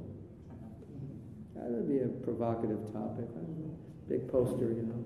When I come back next time, put it in the paper. The happiness of feeling miserable. Miserable. What's that about? But it's true when you think about it, right? If feeling miserable brings you closer to Krishna, don't you think you'll feel happy? Right? Won't you? Because now you're close to Krishna. So if you've done something wrong and you feel guilty about it, and the result of the guilt will be to make you realize that was wrong, I shouldn't have done it, I don't want to do it again, it will bring you back to what is right. What is right? I should do this. Then you get closer to Krishna. Then you're going to feel happy. So now I feel guilty because my sadhana is bad. I feel really guilty. I feel so guilty, I can't even look at Prabhupada's murti in the face. I feel so bad. And feeling that, obviously, that feeling is I have to be able to reconcile my life with the order of my guru. So I want to change the fact that my sadhana was not good and do it better. So now I can again feel right with my guru and feel better. And that's what the guilt did to me. Because I felt so bad that I was not doing what Prabhupada wanted. I'll tell you another thing. I went back to a temple that I was temple president of in 1970. I only visited, after I left in like 72, I, I visited it once. No, I never even visited the temple. The first time I visited the temple, since, since I was temple president, I left there in 1972, was, was last September. So it was like 42, one years. And due to some problems, the temple was completely dilapidated and everyone in the temple was complaining and miserable. Mauritians complain, but they're happy. The complaining doesn't make them unhappy. They're still happy. But honestly, in that temple, when I walked on that property, within one minute, I could feel something was wrong. I just looked around the property. Things were dilapidated. I saw a few devotees. They didn't even say hello. They just looked miserable. I mean, you'd understand, you walk in a temple like that, you'd understand something's wrong here. He didn't even say hello. So something's wrong here. And so I was in the temple and, I felt guilty. I said, I was a temple president here 43 years ago. And I told the devotees, I'll come back. I want to help you. I'll come back. It's just, it's, it's like, so that feeling guilty kind of was like, Prabhupada, I was here, look at it now. Yeah. Uh, I'm not feeling right. So, but that directs me to want to do some service. So it brings me closer. So the guilt can be very powerful in bringing you closer to Krishna. And so the point is, don't avoid it when you feel guilty. Allow yourself to feel it and see what it's doing. Guilt is saying, you did this, but you should have done that. And if you, if you allow yourself to feel it, it starts to push you towards what you should do. Now we were speaking in the in the forgiveness workshop about this this saying that the best apology is right action. In other words, you, you could apologize by saying I'm sorry and not do anything. And then that could just be an excuse. So you think, if I say I'm sorry, it's okay. Everything's rectified. Krishna Chandra, let's say I borrowed a million rupees from you. And then I was having financial trouble, so I paid you half back, but at a certain point I said, I'm having trouble paying you back. I don't know what I'm going to do. And Krishna Chandra says, well, you know, do something. You know, if you can't pay me, you know, 100,000 rupees a month, pay me 50, do something. And I say, I'm really sorry, Prabhu, but I can't. That's not going to make him happy that I, and he says, oh, Mahatma said he's sorry. Oh, everything's okay. No, he's going to think, Mahatma thinks he can tell me he's sorry and that's as good as paying back the debt? That's bogus. So sometimes when we say, I'm sorry, it's an excuse. What does Krishna Chandra want to hear? He wants to hear, okay, I think just give me a few months, I have to do this and that, I'll be a little late on the payments, but we'll get it done. That's what he wants to hear, right? He doesn't want to hear, oh, I'm sorry is okay. He wants to hear, I'm sorry, then he wants to hear a sentence after that, which is, what are you going to do? He just doesn't want to hear half of it. I'm sorry, Krishna. Then here's another one. This is the best one. This is really good. If you owe somebody money, try this one. Hope they don't shoot you. I'm sorry, but, and give an excuse why you can't pay. So then he's going to, I'm sorry, Krishna Chandra, but my business fell apart because they opened another shop next to mine selling the same product. And they invested 10 times more money in it, and they have 10 times more inventory, and everybody's going there. So what's Krishna Chandra going to say? Say, I'm sorry to hear that, but can you borrow the money and pay me back? You have to do something. Because I have a good excuse doesn't mean the fault has been rectified, does it? So you say, I'm sorry, and then you add a good excuse, and then what? Then everything, that's okay now? You know, sometimes you're late for a program, right? So, you know, you're having a meeting, you know. Meeting starts at 7 o'clock, committee meeting, you come at 7.20. So you're thinking, well, if I have a good excuse, then I'm okay, right? That's the thinking. I'm sorry, and this is my excuse. You know. I ran out of petrol. That's not a good excuse. You know, or, you know, this or that. You know, if it's something unavoidable, okay, it's a good excuse. But sometimes we think, well, if I come up with a good excuse, then I'm off the hook. It's okay. Don't think that way. You know, does Krishna Chandra want a good excuse? No. So the best apologies are right actions. So I feel guilty. I've done this. What do I do now? Do I just suppress the guilt so I don't feel bad anymore and to keep doing it? Is that a good solution? It's a very bad solution. Then nothing changes. Feel guilty. If you allow yourself to feel guilty, you'll rectify yourself. And then you'll start doing the right thing. So the guilt helped you do the right thing because the guilt was only there because you were doing the wrong thing. Because if you were doing the right thing, you wouldn't feel guilty in the first place. So that's the purpose of guilt. It's Krishna's, right? He arranges us to feel bad when we do something. That's wrong. So we can rectify it. So don't run away from it. Now, something very important for us. I began this talk by saying we feel guilty because we are told how we should live, how we should think, and what we should do, and we don't always do it. Prabhus and Matajis, there is a problem if we expect everyone to be perfect and we expect ourselves to be perfect we are going to drive one another crazy and we're going to drive ourselves crazy. And if you already have driven one another crazy, that's probably the reason, because you're expecting everyone to be perfect. People make mistakes, don't they? You've noticed that? People make is it okay for people to make mistakes? Of course it's okay. Is it okay if you make a mistake? Yeah, make it once and rectify it. It's not okay to keep making the same mistake the rest of your life. It's okay to make a mistake, you learn, and then, right? That's the idea. So,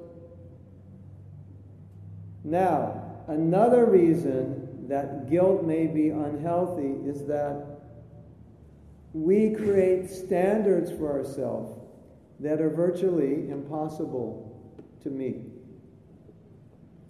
You know, unless I'm a good devotee, if I don't chant 64 rounds a day, if I don't get up at 2 o'clock, if I don't do this and that and that, I'm useless. I'm a bum. And so, you know, how's it going today, Prabhu? Terrible. Why? I only chanted 48 rounds and I got up at 2.15. I'm completely miserable. It's possible to think that way. Do you realize that? That if you if you said, I can only feel good with myself and only feel like I'm a good devotee if I get up at 2 o'clock and chant 64 rounds and read for five hours and distribute 100 Gitas. And if you don't do that, you're going to feel miserable. Do you realize that? You will. You'll feel useless. You'll feel like a failure. It's true. Because all of us have a standard of which we, which we understand or believe this is a standard I should be on. The problem is sometimes some of us have a standard that's way beyond what we're going to meet, you know, on a daily basis. It's too high for us. So, here's a conversation with another counselor in ISKCON. Very good advice. Again, we're going back to this problem of vows. I say, what do you do if somebody cannot follow their vows because they feel miserable? She say you make she said you make interim goals. You can't do this. Can you do this? And then once you do this, can you do this? And once you do this, can you do this? And once you do this, can you do this? You make goals. Now, I have been having a very interesting discussion with a group of devotees about the four regulative principles. Not about the four, about the uh, regulative principle of no illicit sex. And the, the reason this discussion is interesting is because the question has come up what does that actually mean, no illicit sex? You know, you take initiation. What were you thinking that meant? What was your guru thinking that meant? What does Prabhupada think that means? What does the Shastra say about it? There's actually a little bit of ambiguity. You know what ambiguity means? It's not clear exactly what it is in ISKCON. Because if you ask different devotees, and I'm not talking about just any devotees, senior devotees, what did Prabhupada mean by no illicit sex? You're going to actually get different answers. Did you know that? Did anybody know that? That there's more than one answer? Wow, that's interesting.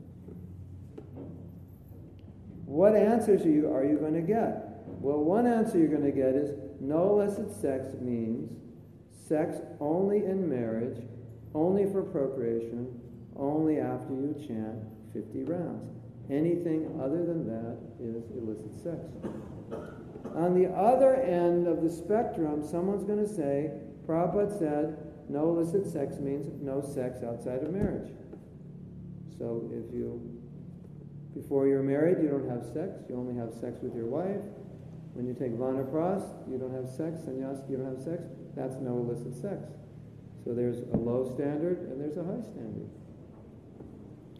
And you think, well, why would devotees not agree on the standard? Because there's enough, there are enough things that Prabhupada said and enough experience we have over the last 40 years to help us understand that not everybody, when they're 22 years old, the day after they get married, can follow this, this high standard. Some can.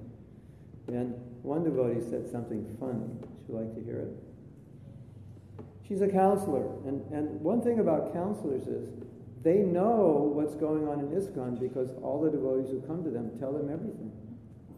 They tell them things they would not tell their guru. It's amazing to be a counselor. I have devotees, they, they tell me things, and at the end they say, I don't know why I told you. I told you everything about my life. So when you're in a counselor relationship, people open up. And they tell you, and she said, she said, you know which devotees follow the 50 round rule perfectly?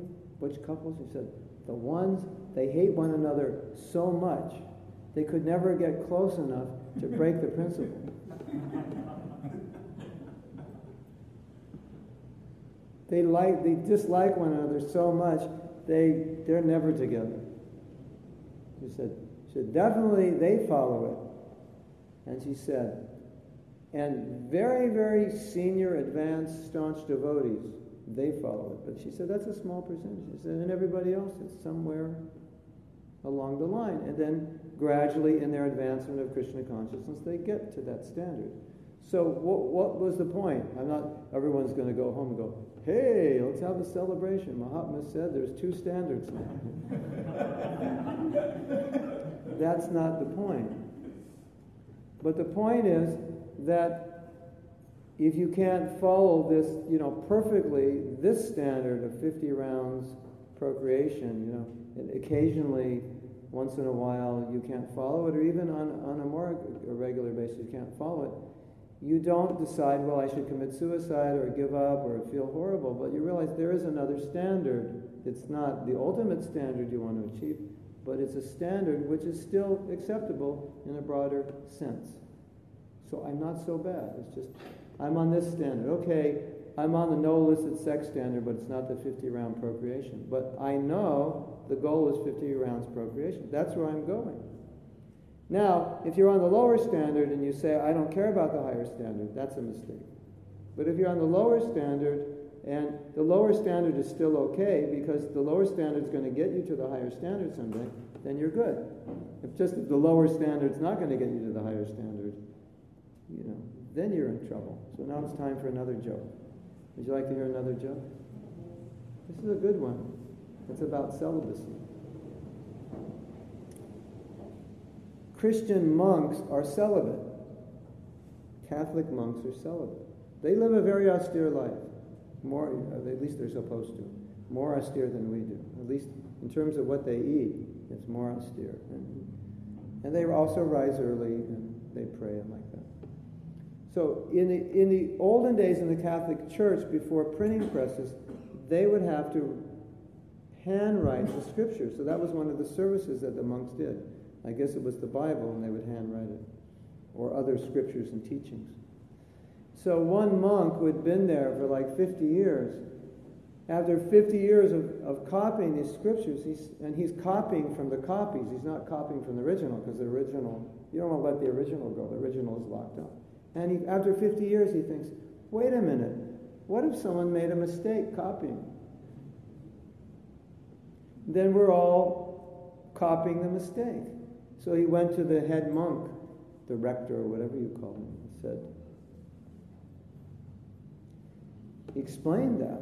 He said, you know, maybe we're copying something that was copied wrong, and we're perpetuating an ill truth. He said, that's a good idea. He said, we should go to the original. So he took one of the copies they made, and he went to the original, he went down where they, in the cellar, in the basement, where they keep the original.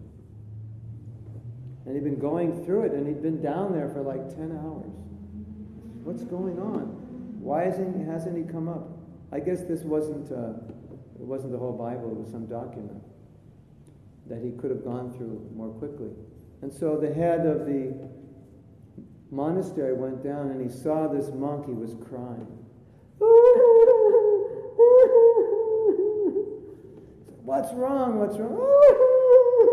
He was hysterically crying. He said, What's wrong? What's wrong? What's wrong? Tell me what's wrong. It's not celibate. It's not celibate. It's celebrate. Fifty years of celibacy, torture. Fifty years of torture. It was celebrate, not celibate.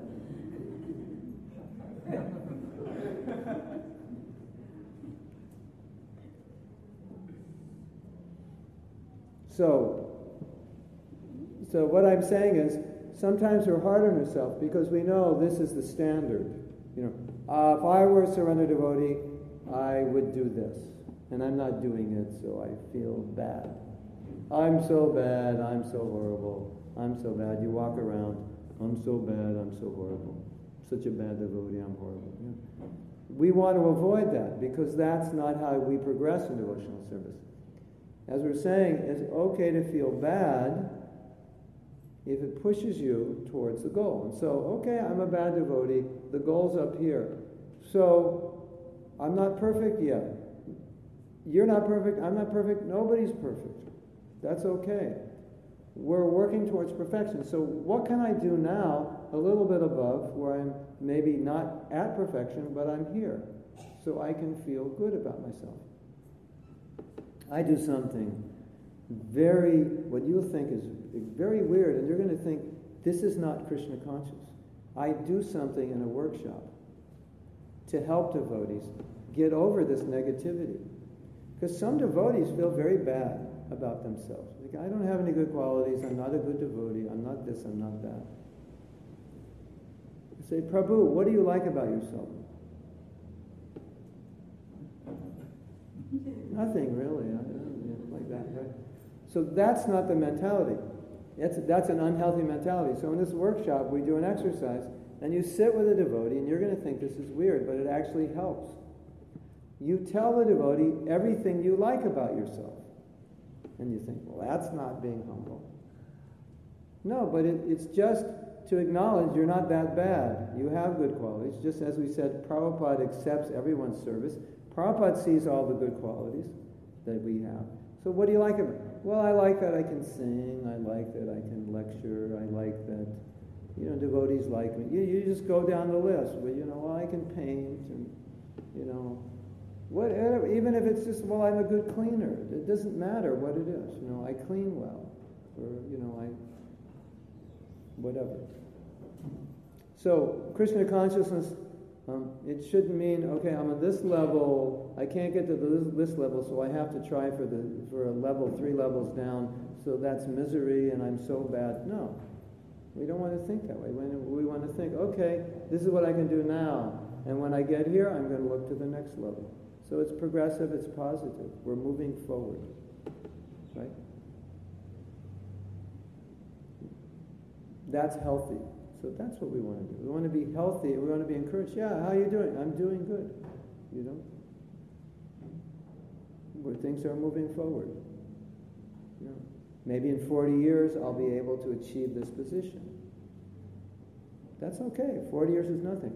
You know, people, devotees would tell Prabhupada, he'd say, Prabhupada, becoming Krishna consciousness, becoming Krishna conscious in one life, that's so long. It takes so long. The Prabhupada said it's only 70 years. You know, we're so impatient, you know. What if it takes me 40 years to be Krishna conscious? Well, what's the problem? You've been in the material world 40 billion, zillion, quadrillion lifetimes, and you're going to get it in 40 years? What's wrong with you? Why not be patient? It doesn't make sense, does it? Right? So. Okay, so this, then this, then this, then this, then this, then this. So that's something all of you have to look in your own life. If your frustration and your guilt is simply because you have goals which are impossible for you to achieve in your present level of advancement, just come down a little bit to things that you can achieve. Then you'll be you'll be more positive because you're achieved. You'll see your progress. Oh, I did this. I was able to do this. Right? Let's say you've been married and divorced 23 times. So progress for you is to get married the 24th and stay with that wife the rest of your life. That's obviously not progress for a sannyasi, but that's progress for you.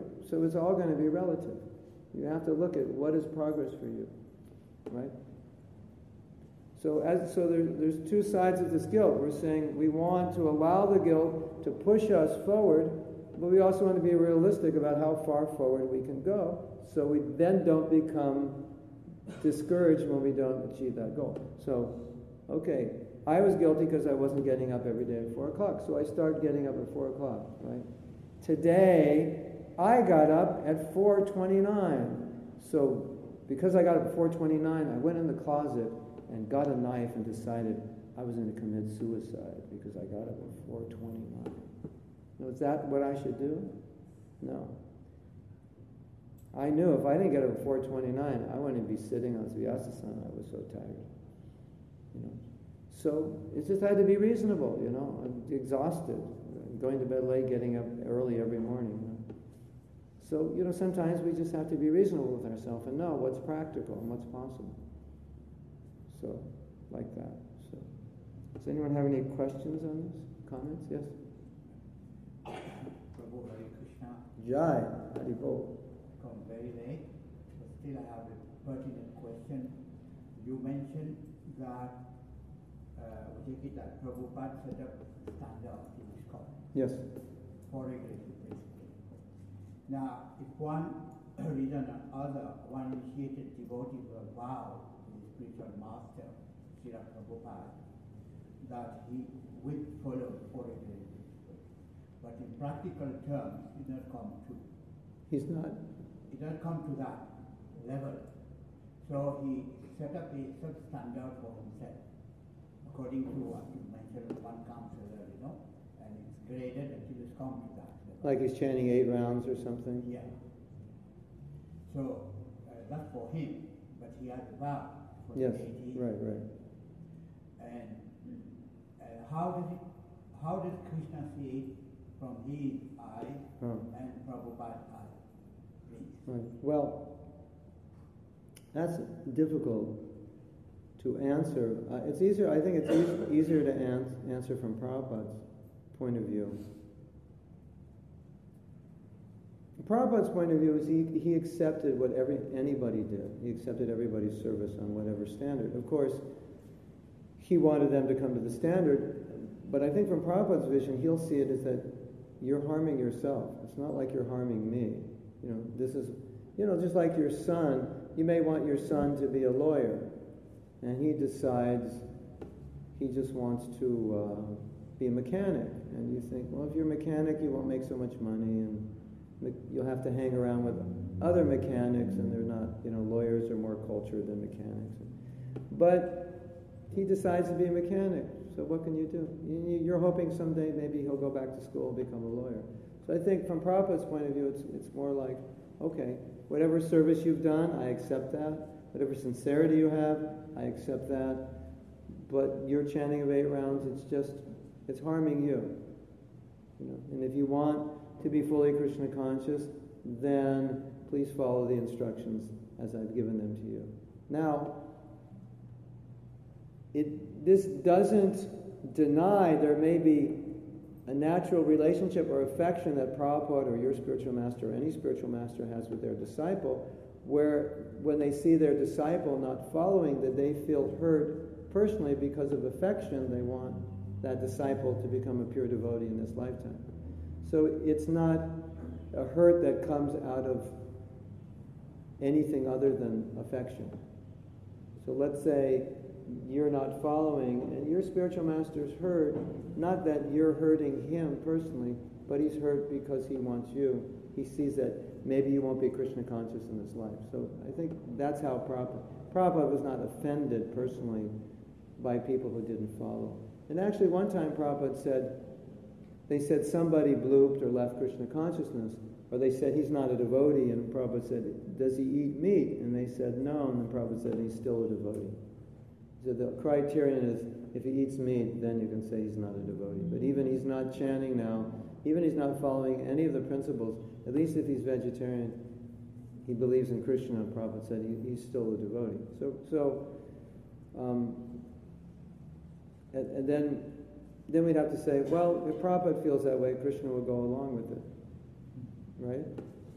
And then um, I also wanted to say that sometimes a devotee, for whatever reason, has, has, is not able to chant 16 rounds. Of course, we know the reason is because they don't want to, or they're losing taste. But sometimes, you know, a woman is pregnant, she's ill, she just gives birth, she's finding it hard to chant her rounds, she's so busy, and then after the kid's a little grown up, then she's used to not chanting and she's trying to get back into it. This is common. And so sometimes that devotee will go to their guru and say, Guru Maharaj, can, for now, we change the vow to eight because this is all I can do. And sometimes the guru will say, okay, chant eight, and then work to get back up. Um, one devotee was a leading devotee, sannyasi, temple president, he wasn't chanting any rounds, and they'd go to Prabhupada. And Prabhupada said, what can I do? Just encourage him. Because Prabhupada tried to encourage him, and he wasn't chanting. But he was doing phenomenal service, so Prabhupada let him stay as temple president. Even there was one temple president, he wasn't following so strictly and they removed him. And, and Prabhupada was very upset and said, Why did you remove him? I liked him. I liked what he was doing. So he liked him as temple president, even though he wasn't, this is what he said, but he's not chanting his rounds all the time. But he had done such nice service, and Prabhupada had such an affectionate relationship. Prabhupada liked him and wanted him to be the temple president. And I think Prabhupada knew that if, if he was encouraged and he was in the right situation, again, he would start chanting. So, um, Prabhupada is very liberal in that way out of affection for his disciples. So, so I think I think the mistake that we make, and I see this, is that sometimes, as a god brother or a, a other god brothers, sometimes are critical of another god brother, and on my mind, I, th- I think, but this devotee did so much service to Prabhupada, and Prabhupada has so much affection for him. We should be careful that even though now maybe what he's doing seems not to be pleasing to Prabhupada, we should be careful not to criticize him because Prabhupada may still be very pleased with him. You know, so it's a, it's a thing of affection. But the other side, you know, as an individual, we should think, oh, I did make this vow. Again, that's my goal to follow it. I'm not following it now, but it's my goal.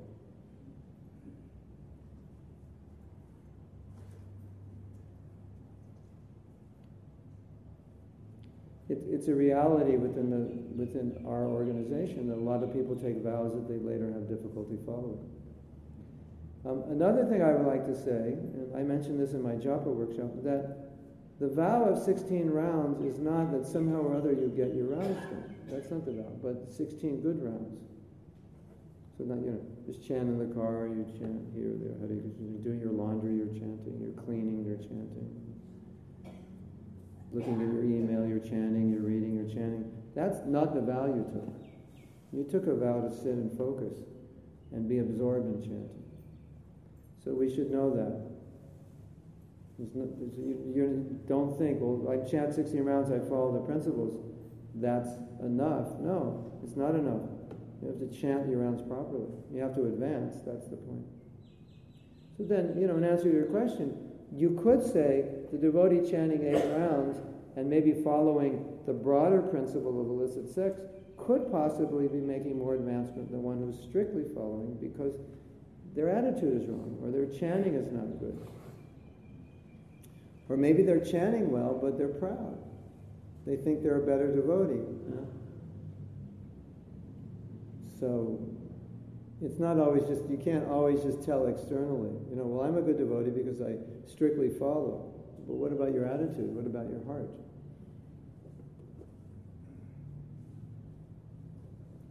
You may strictly follow, but your, your motive your motive is wrong.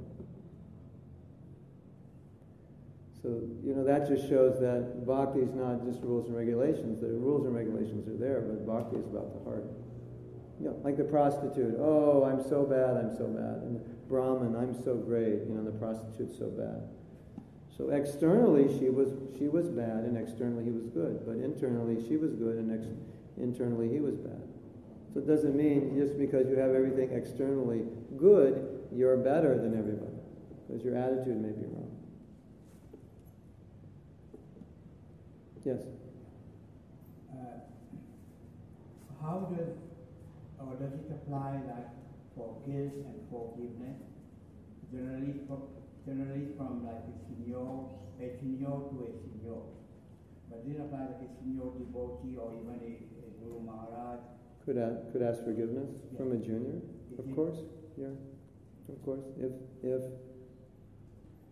if we offend anyone, junior, senior, equal, yeah.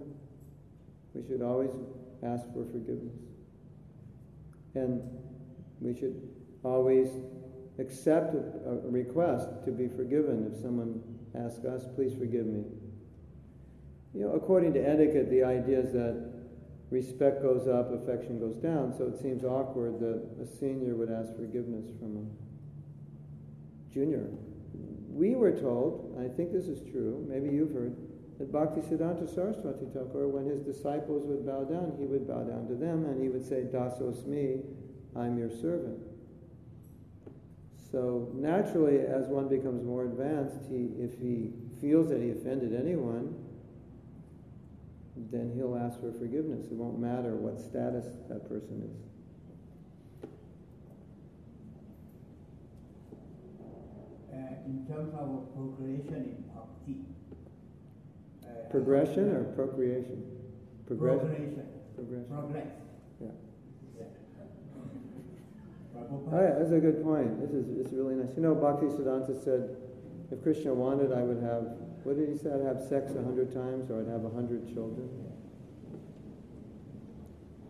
It's just a interesting thing to meditate on, that he was so detached to do whatever Krishna wanted. He, uh, Brahmachari was willing to have sex a hundred times if it satisfied Krishna, whatever pleases Krishna.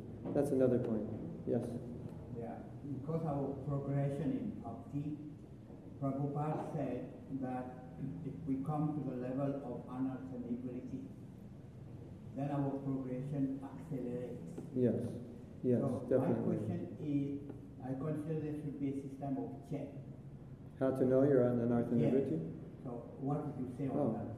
that? Anartha, the, Krishna Chandra is asking, that, that Shastra says when you get to Anartha Nivritti, then acceleration. The real acceleration is actually at Ruchi, but Ruchi comes right behind Anartha Nivritti because when, when you're not trying to taste material, then you can taste the spiritual. So after you overcome your anarthas, then the next stage is you become fixed because there's nothing to pull you this way or that way. The anarthas pull you off the path, right?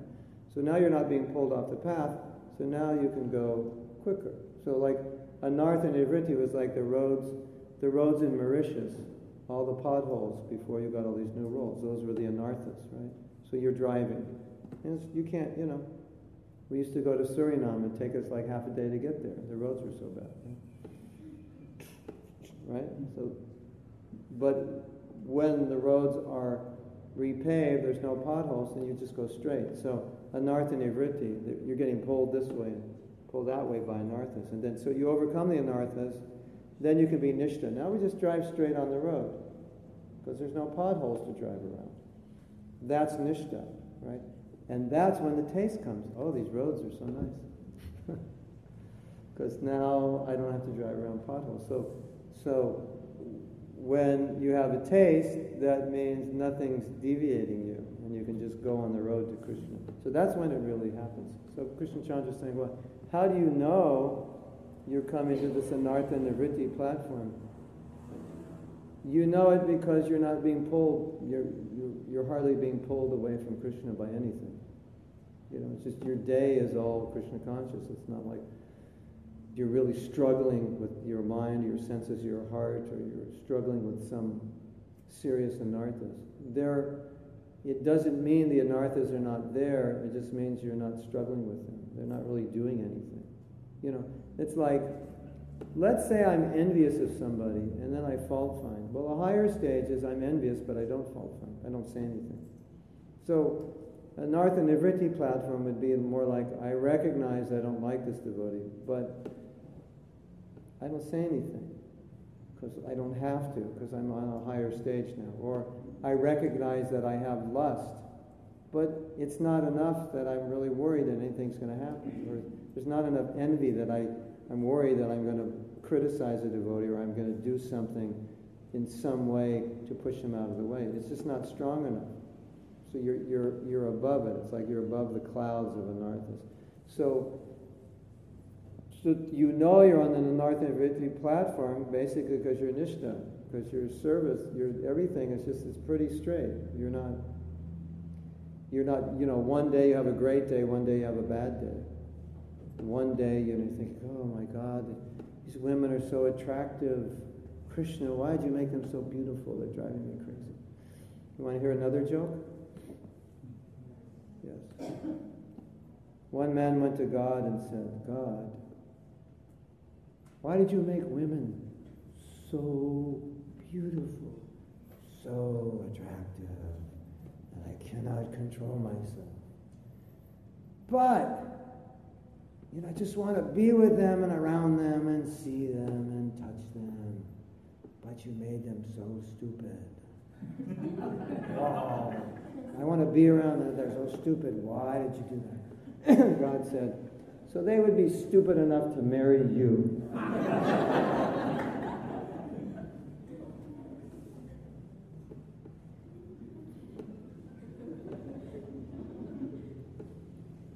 so, you know, it's not that one day you wake up and you go, oh my God, women.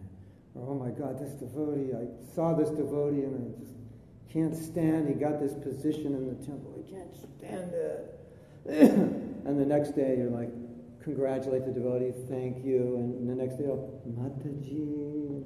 That's, that's, that's not nishta. That's not an artha But in an artha you notice, oh yeah, women are attractive. It doesn't, it's like, it just passes right, it doesn't register. It's like, doesn't do anything. Of course they're attractive, so what? You know, I'm chanting Hare Krishna. What does it matter? Or, you know, envy. Of course I'm envious. It doesn't matter. I can, I can congratulate the devotee I'm envious of because the anartha doesn't really have hold on you anymore.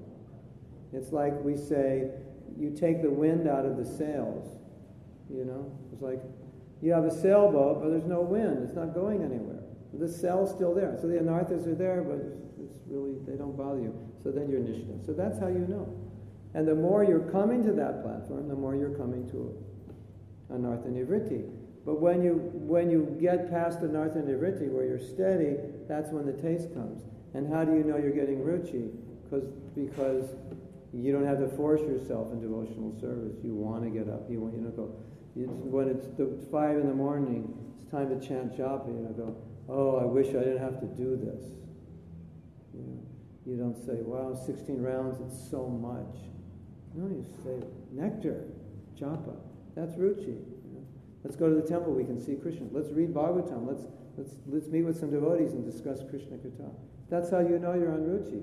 Because the reason you're doing it now is because you want to. You like doing it. Before you get to Ruchi, it's, okay, I'm going to do it out of duty. I have to. So I'll sit straight. I'll try to concentrate. This is going to be hard, but I'll do it. I'll force myself. But Ruchi is, it's natural. Those are some of the symptoms. And if you're really struggling and you're up and down, then you're not yet on the Anartha Nivritti, Bhajana Kriya practice. But it, it's, it's a continuum, so it's not overnight. So it gradually, gradually, gradually, gradually gets better. So you'll feel it. You'll feel the, the wind's not so strong. You'll just feel, you know, I have these attractions or these feelings, but I still feel them, but not much. I know they're there, but I don't think about them that much. Sometimes I don't think about them for months, I don't notice them.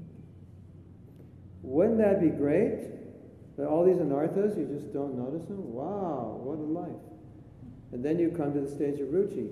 And the, and the paradox is, is those anarthas we think will make us happy. You know, like, like the envy is going to make me happy. The lust is going to make me happy. The jealousy is going to make me happy. The anger is going to make me happy. We think the very anartha is the thing that'll make us happy.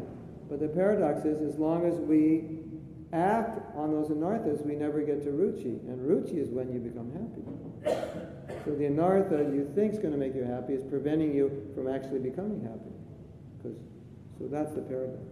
So we should understand that. We think, oh, I'm so attracted to this. No. If you're attracted to that and you pursue that sense gratification, it's going to hold you from coming to a higher level of bhakti where you really be happy, right? That's where the ecstasy is. It's up here. It's not down on the anartha level. Does that make sense? Yes? Strength in prayer is better than length in prayer. Strength in prayer is better than, than length in prayer? Yeah. You want another one like that? The family that dances together advances together? The family that sings together clings together? Yes. Intensity of prayer your intensity when you, you're what you're praying for. Yes. So should we stop now? Oh yeah.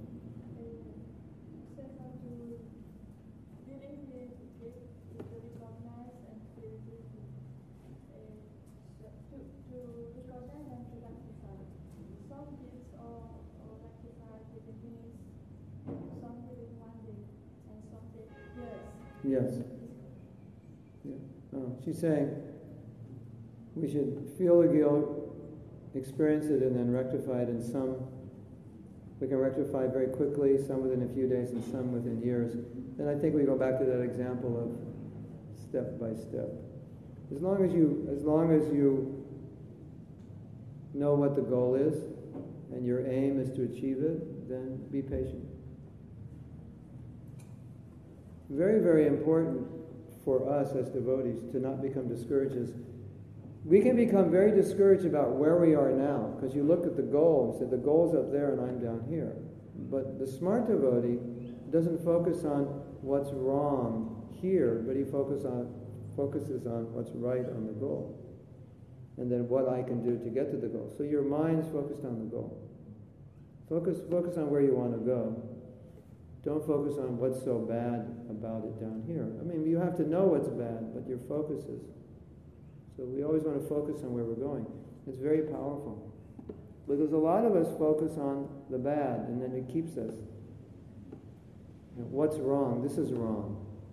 Like, like you could let's have a committee meeting and focus on what's wrong. We'll have two committees. One committee, your services focus on what's wrong in Mauritius. And the other committee focus on what we want to achieve. What committee would you want to follow? What conclusions of what committee would you want to follow? And what committee would you want to be on? Because the first committee, they're going to come out pretty miserable. But the second committee is going to come out pretty inspired. I was telling Sunderlal, I said, Sunderlal, why don't you have a committee meeting and brainstorm and not consider what's practical, but just how could we make Mauritius, where would we like Mauritius, what would we like the preaching to be like and the movement to be like 20 years from now? And just imagine what we would like it to be like. It doesn't have to be practical. What, what, how would you like to see? And then this country. Then, of course, you have to imagine what society is going to be like 20 years from now. And you think, well, in 20 years in Mauritius, it's going to be like this. So if it's going to be like this, are we going to be up to date with the times? Are we, you know, so you, then everybody's getting excited, thinking, yeah, well, in 20 years, everybody's going to be doing this and that, you know. Well, what are we going to be doing? You say, oh, we should have a, a Krishna land in Mauritius, and then the tourists will come to Krishna land. You know, you're not thinking practically. That'll cost like 500 million rupees. It doesn't matter if it's practical or not. You just think, wow, we'll have Krishna land, you know, 100 acres, you know, and this and that, and all the tourists will come because you know 20 years from now there's going to be more tourists because the government's press, pushing tourism, and they expect in 20 years to have 10 times more tourists. So we have to be ready for the tourists. You know? What else are we going to do? you know, so you're just you're looking at things you could do. It's much more exciting than this committee that's looking at all the things that are wrong, right? Because when you look at what's wrong, it just gets discouraged and you get stuck. So use that example in your own life. You look at what's wrong. I'm not this, I'm not that, I'm not this, I'm not that. Why don't you look at what you could be 20 years from now? That's a lot more fun. It's a more exciting. Well, in 20 years, I could be living in Vrindavan, you know, doing this service. You know, obviously I'll advance in 20 years. How advanced do you want to be in 20 years? Why not meditate on that rather than, I'm such a bad devotee and this and that? Why not meditate on qualities you would like to achieve 20 years from now think that's my goal. I want to be like this, like that. That's inspiring. So that's how we, we can remain encouraged in bhakti, even in the present time it's not so good. Because you look toward what can we do? You know, it's so bad here. 20 years ago we are supposed to build a temple, haven't built it. What's the use? I quit. You guys are bums, useless. You can't do anything. I'm out of here. You know, let me go build my own temple. I'll build one better than you, just to show you. You know, no, but the meditation is. What kind of temple do we want? What would be beautiful? What we could do? You know, I used to, when I was here, I'd meditate on all kinds of crazy ideas. The only thing that kept me sane, because the present was so hellish, I had to think of the future. So if I didn't think of the future, I would have committed suicide. I'm serious. That's what kept me going. I had I was made I had all kinds of plans for this. I had crazy plans for this. Yeah, and that's what kept me inspired. I'm going to build this, no, you've never seen this on the island before. We're going to do this. And be hundreds of thousands of people will come to see this, and we'll have this. And that kept me inspired. We're going to have these kinds of festivals. And sometimes the present is so bad, if you don't think of the future, you don't want to live. Isn't it? It's like, look how Krishna conscious I am. I'm not Krishna conscious. It's depressing, know. I hardly, but but I could be. You know. Look at so and so Maharaj. Look at so and so Prabhu. How Krishna conscious they are. If they're that Krishna conscious, there's hope for me in the future. I can be Krishna conscious. If I just get a drop of what they have, I'll be happy. So you look for that. You look towards that. You know. It's like Prabhupada said, Mauritius could be the first Krishna conscious country. So what I think would be really fun to do is to have a meeting with all the people have the good brains and anyone who wants to come and say, okay, how can we make Mauritius Krishna conscious? How long would it take? You know, that would be fun. You know, and say, all right, you know, we're going to make this minister a devotee. Okay, who's in charge of making him a devotee? Oh, you, you know, so and so is going to become the next prime minister. You know, we're already training, you know, our children. You know, you're going to law school and you're, you know, you're going to become a member of parliament. You're, you can be the next prime. You know, just have fun with it. You know, how because you realize if you're going to do it, you start to realize if you're going to do it, that's what you have to do, right? You have to position yourself. How would we be the most influential enough to make this place Krishna conscious? Like that would be fun. That would be inspiring. You know. You, you could make it, you know, make it a game. You know. We can make a little game. Make Mauritius Krishna conscious. You all have a little play your parts like Monopoly or something. So that would be inspiring, you know. And then you realize actually, if you did that exercise, you would probably realize there's things we should be doing now we're not doing, even though that was just for fun. You say, actually, I realize by doing that, we should be doing this program because if we do that, it's going to make the island more Krishna conscious. You know? So that's what inspires me, because it's moving forward. And Prabhupada was like that. He was always moving forward. You know, what happened? We, we had a marathon. We broke all the records. We distributed so many books. We couldn't believe how many books we distributed. It was like phenomenal. And Prabhupada said, in the history of the world, no one has distributed so many religious books. And then he signs it. Now, next year, double it. That's Prabhupada. You know, that's probably that's just how he thought. You know, always the impossible, always the impossible. They were, I think they were printing one book. They were translating and doing the paintings. Not translating. They were. It took them six months to do one book. BBT. And Prabhupada said, I want to do 17 in two months. It takes one six.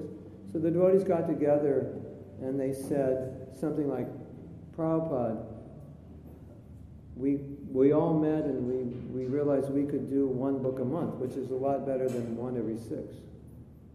And Prabhupada said, 17 in two months. And they said, impossible. And then Prabhupada quoted, I don't know who said this, impossible is a word in a fool's dictionary. So that was Prabhupada, you know.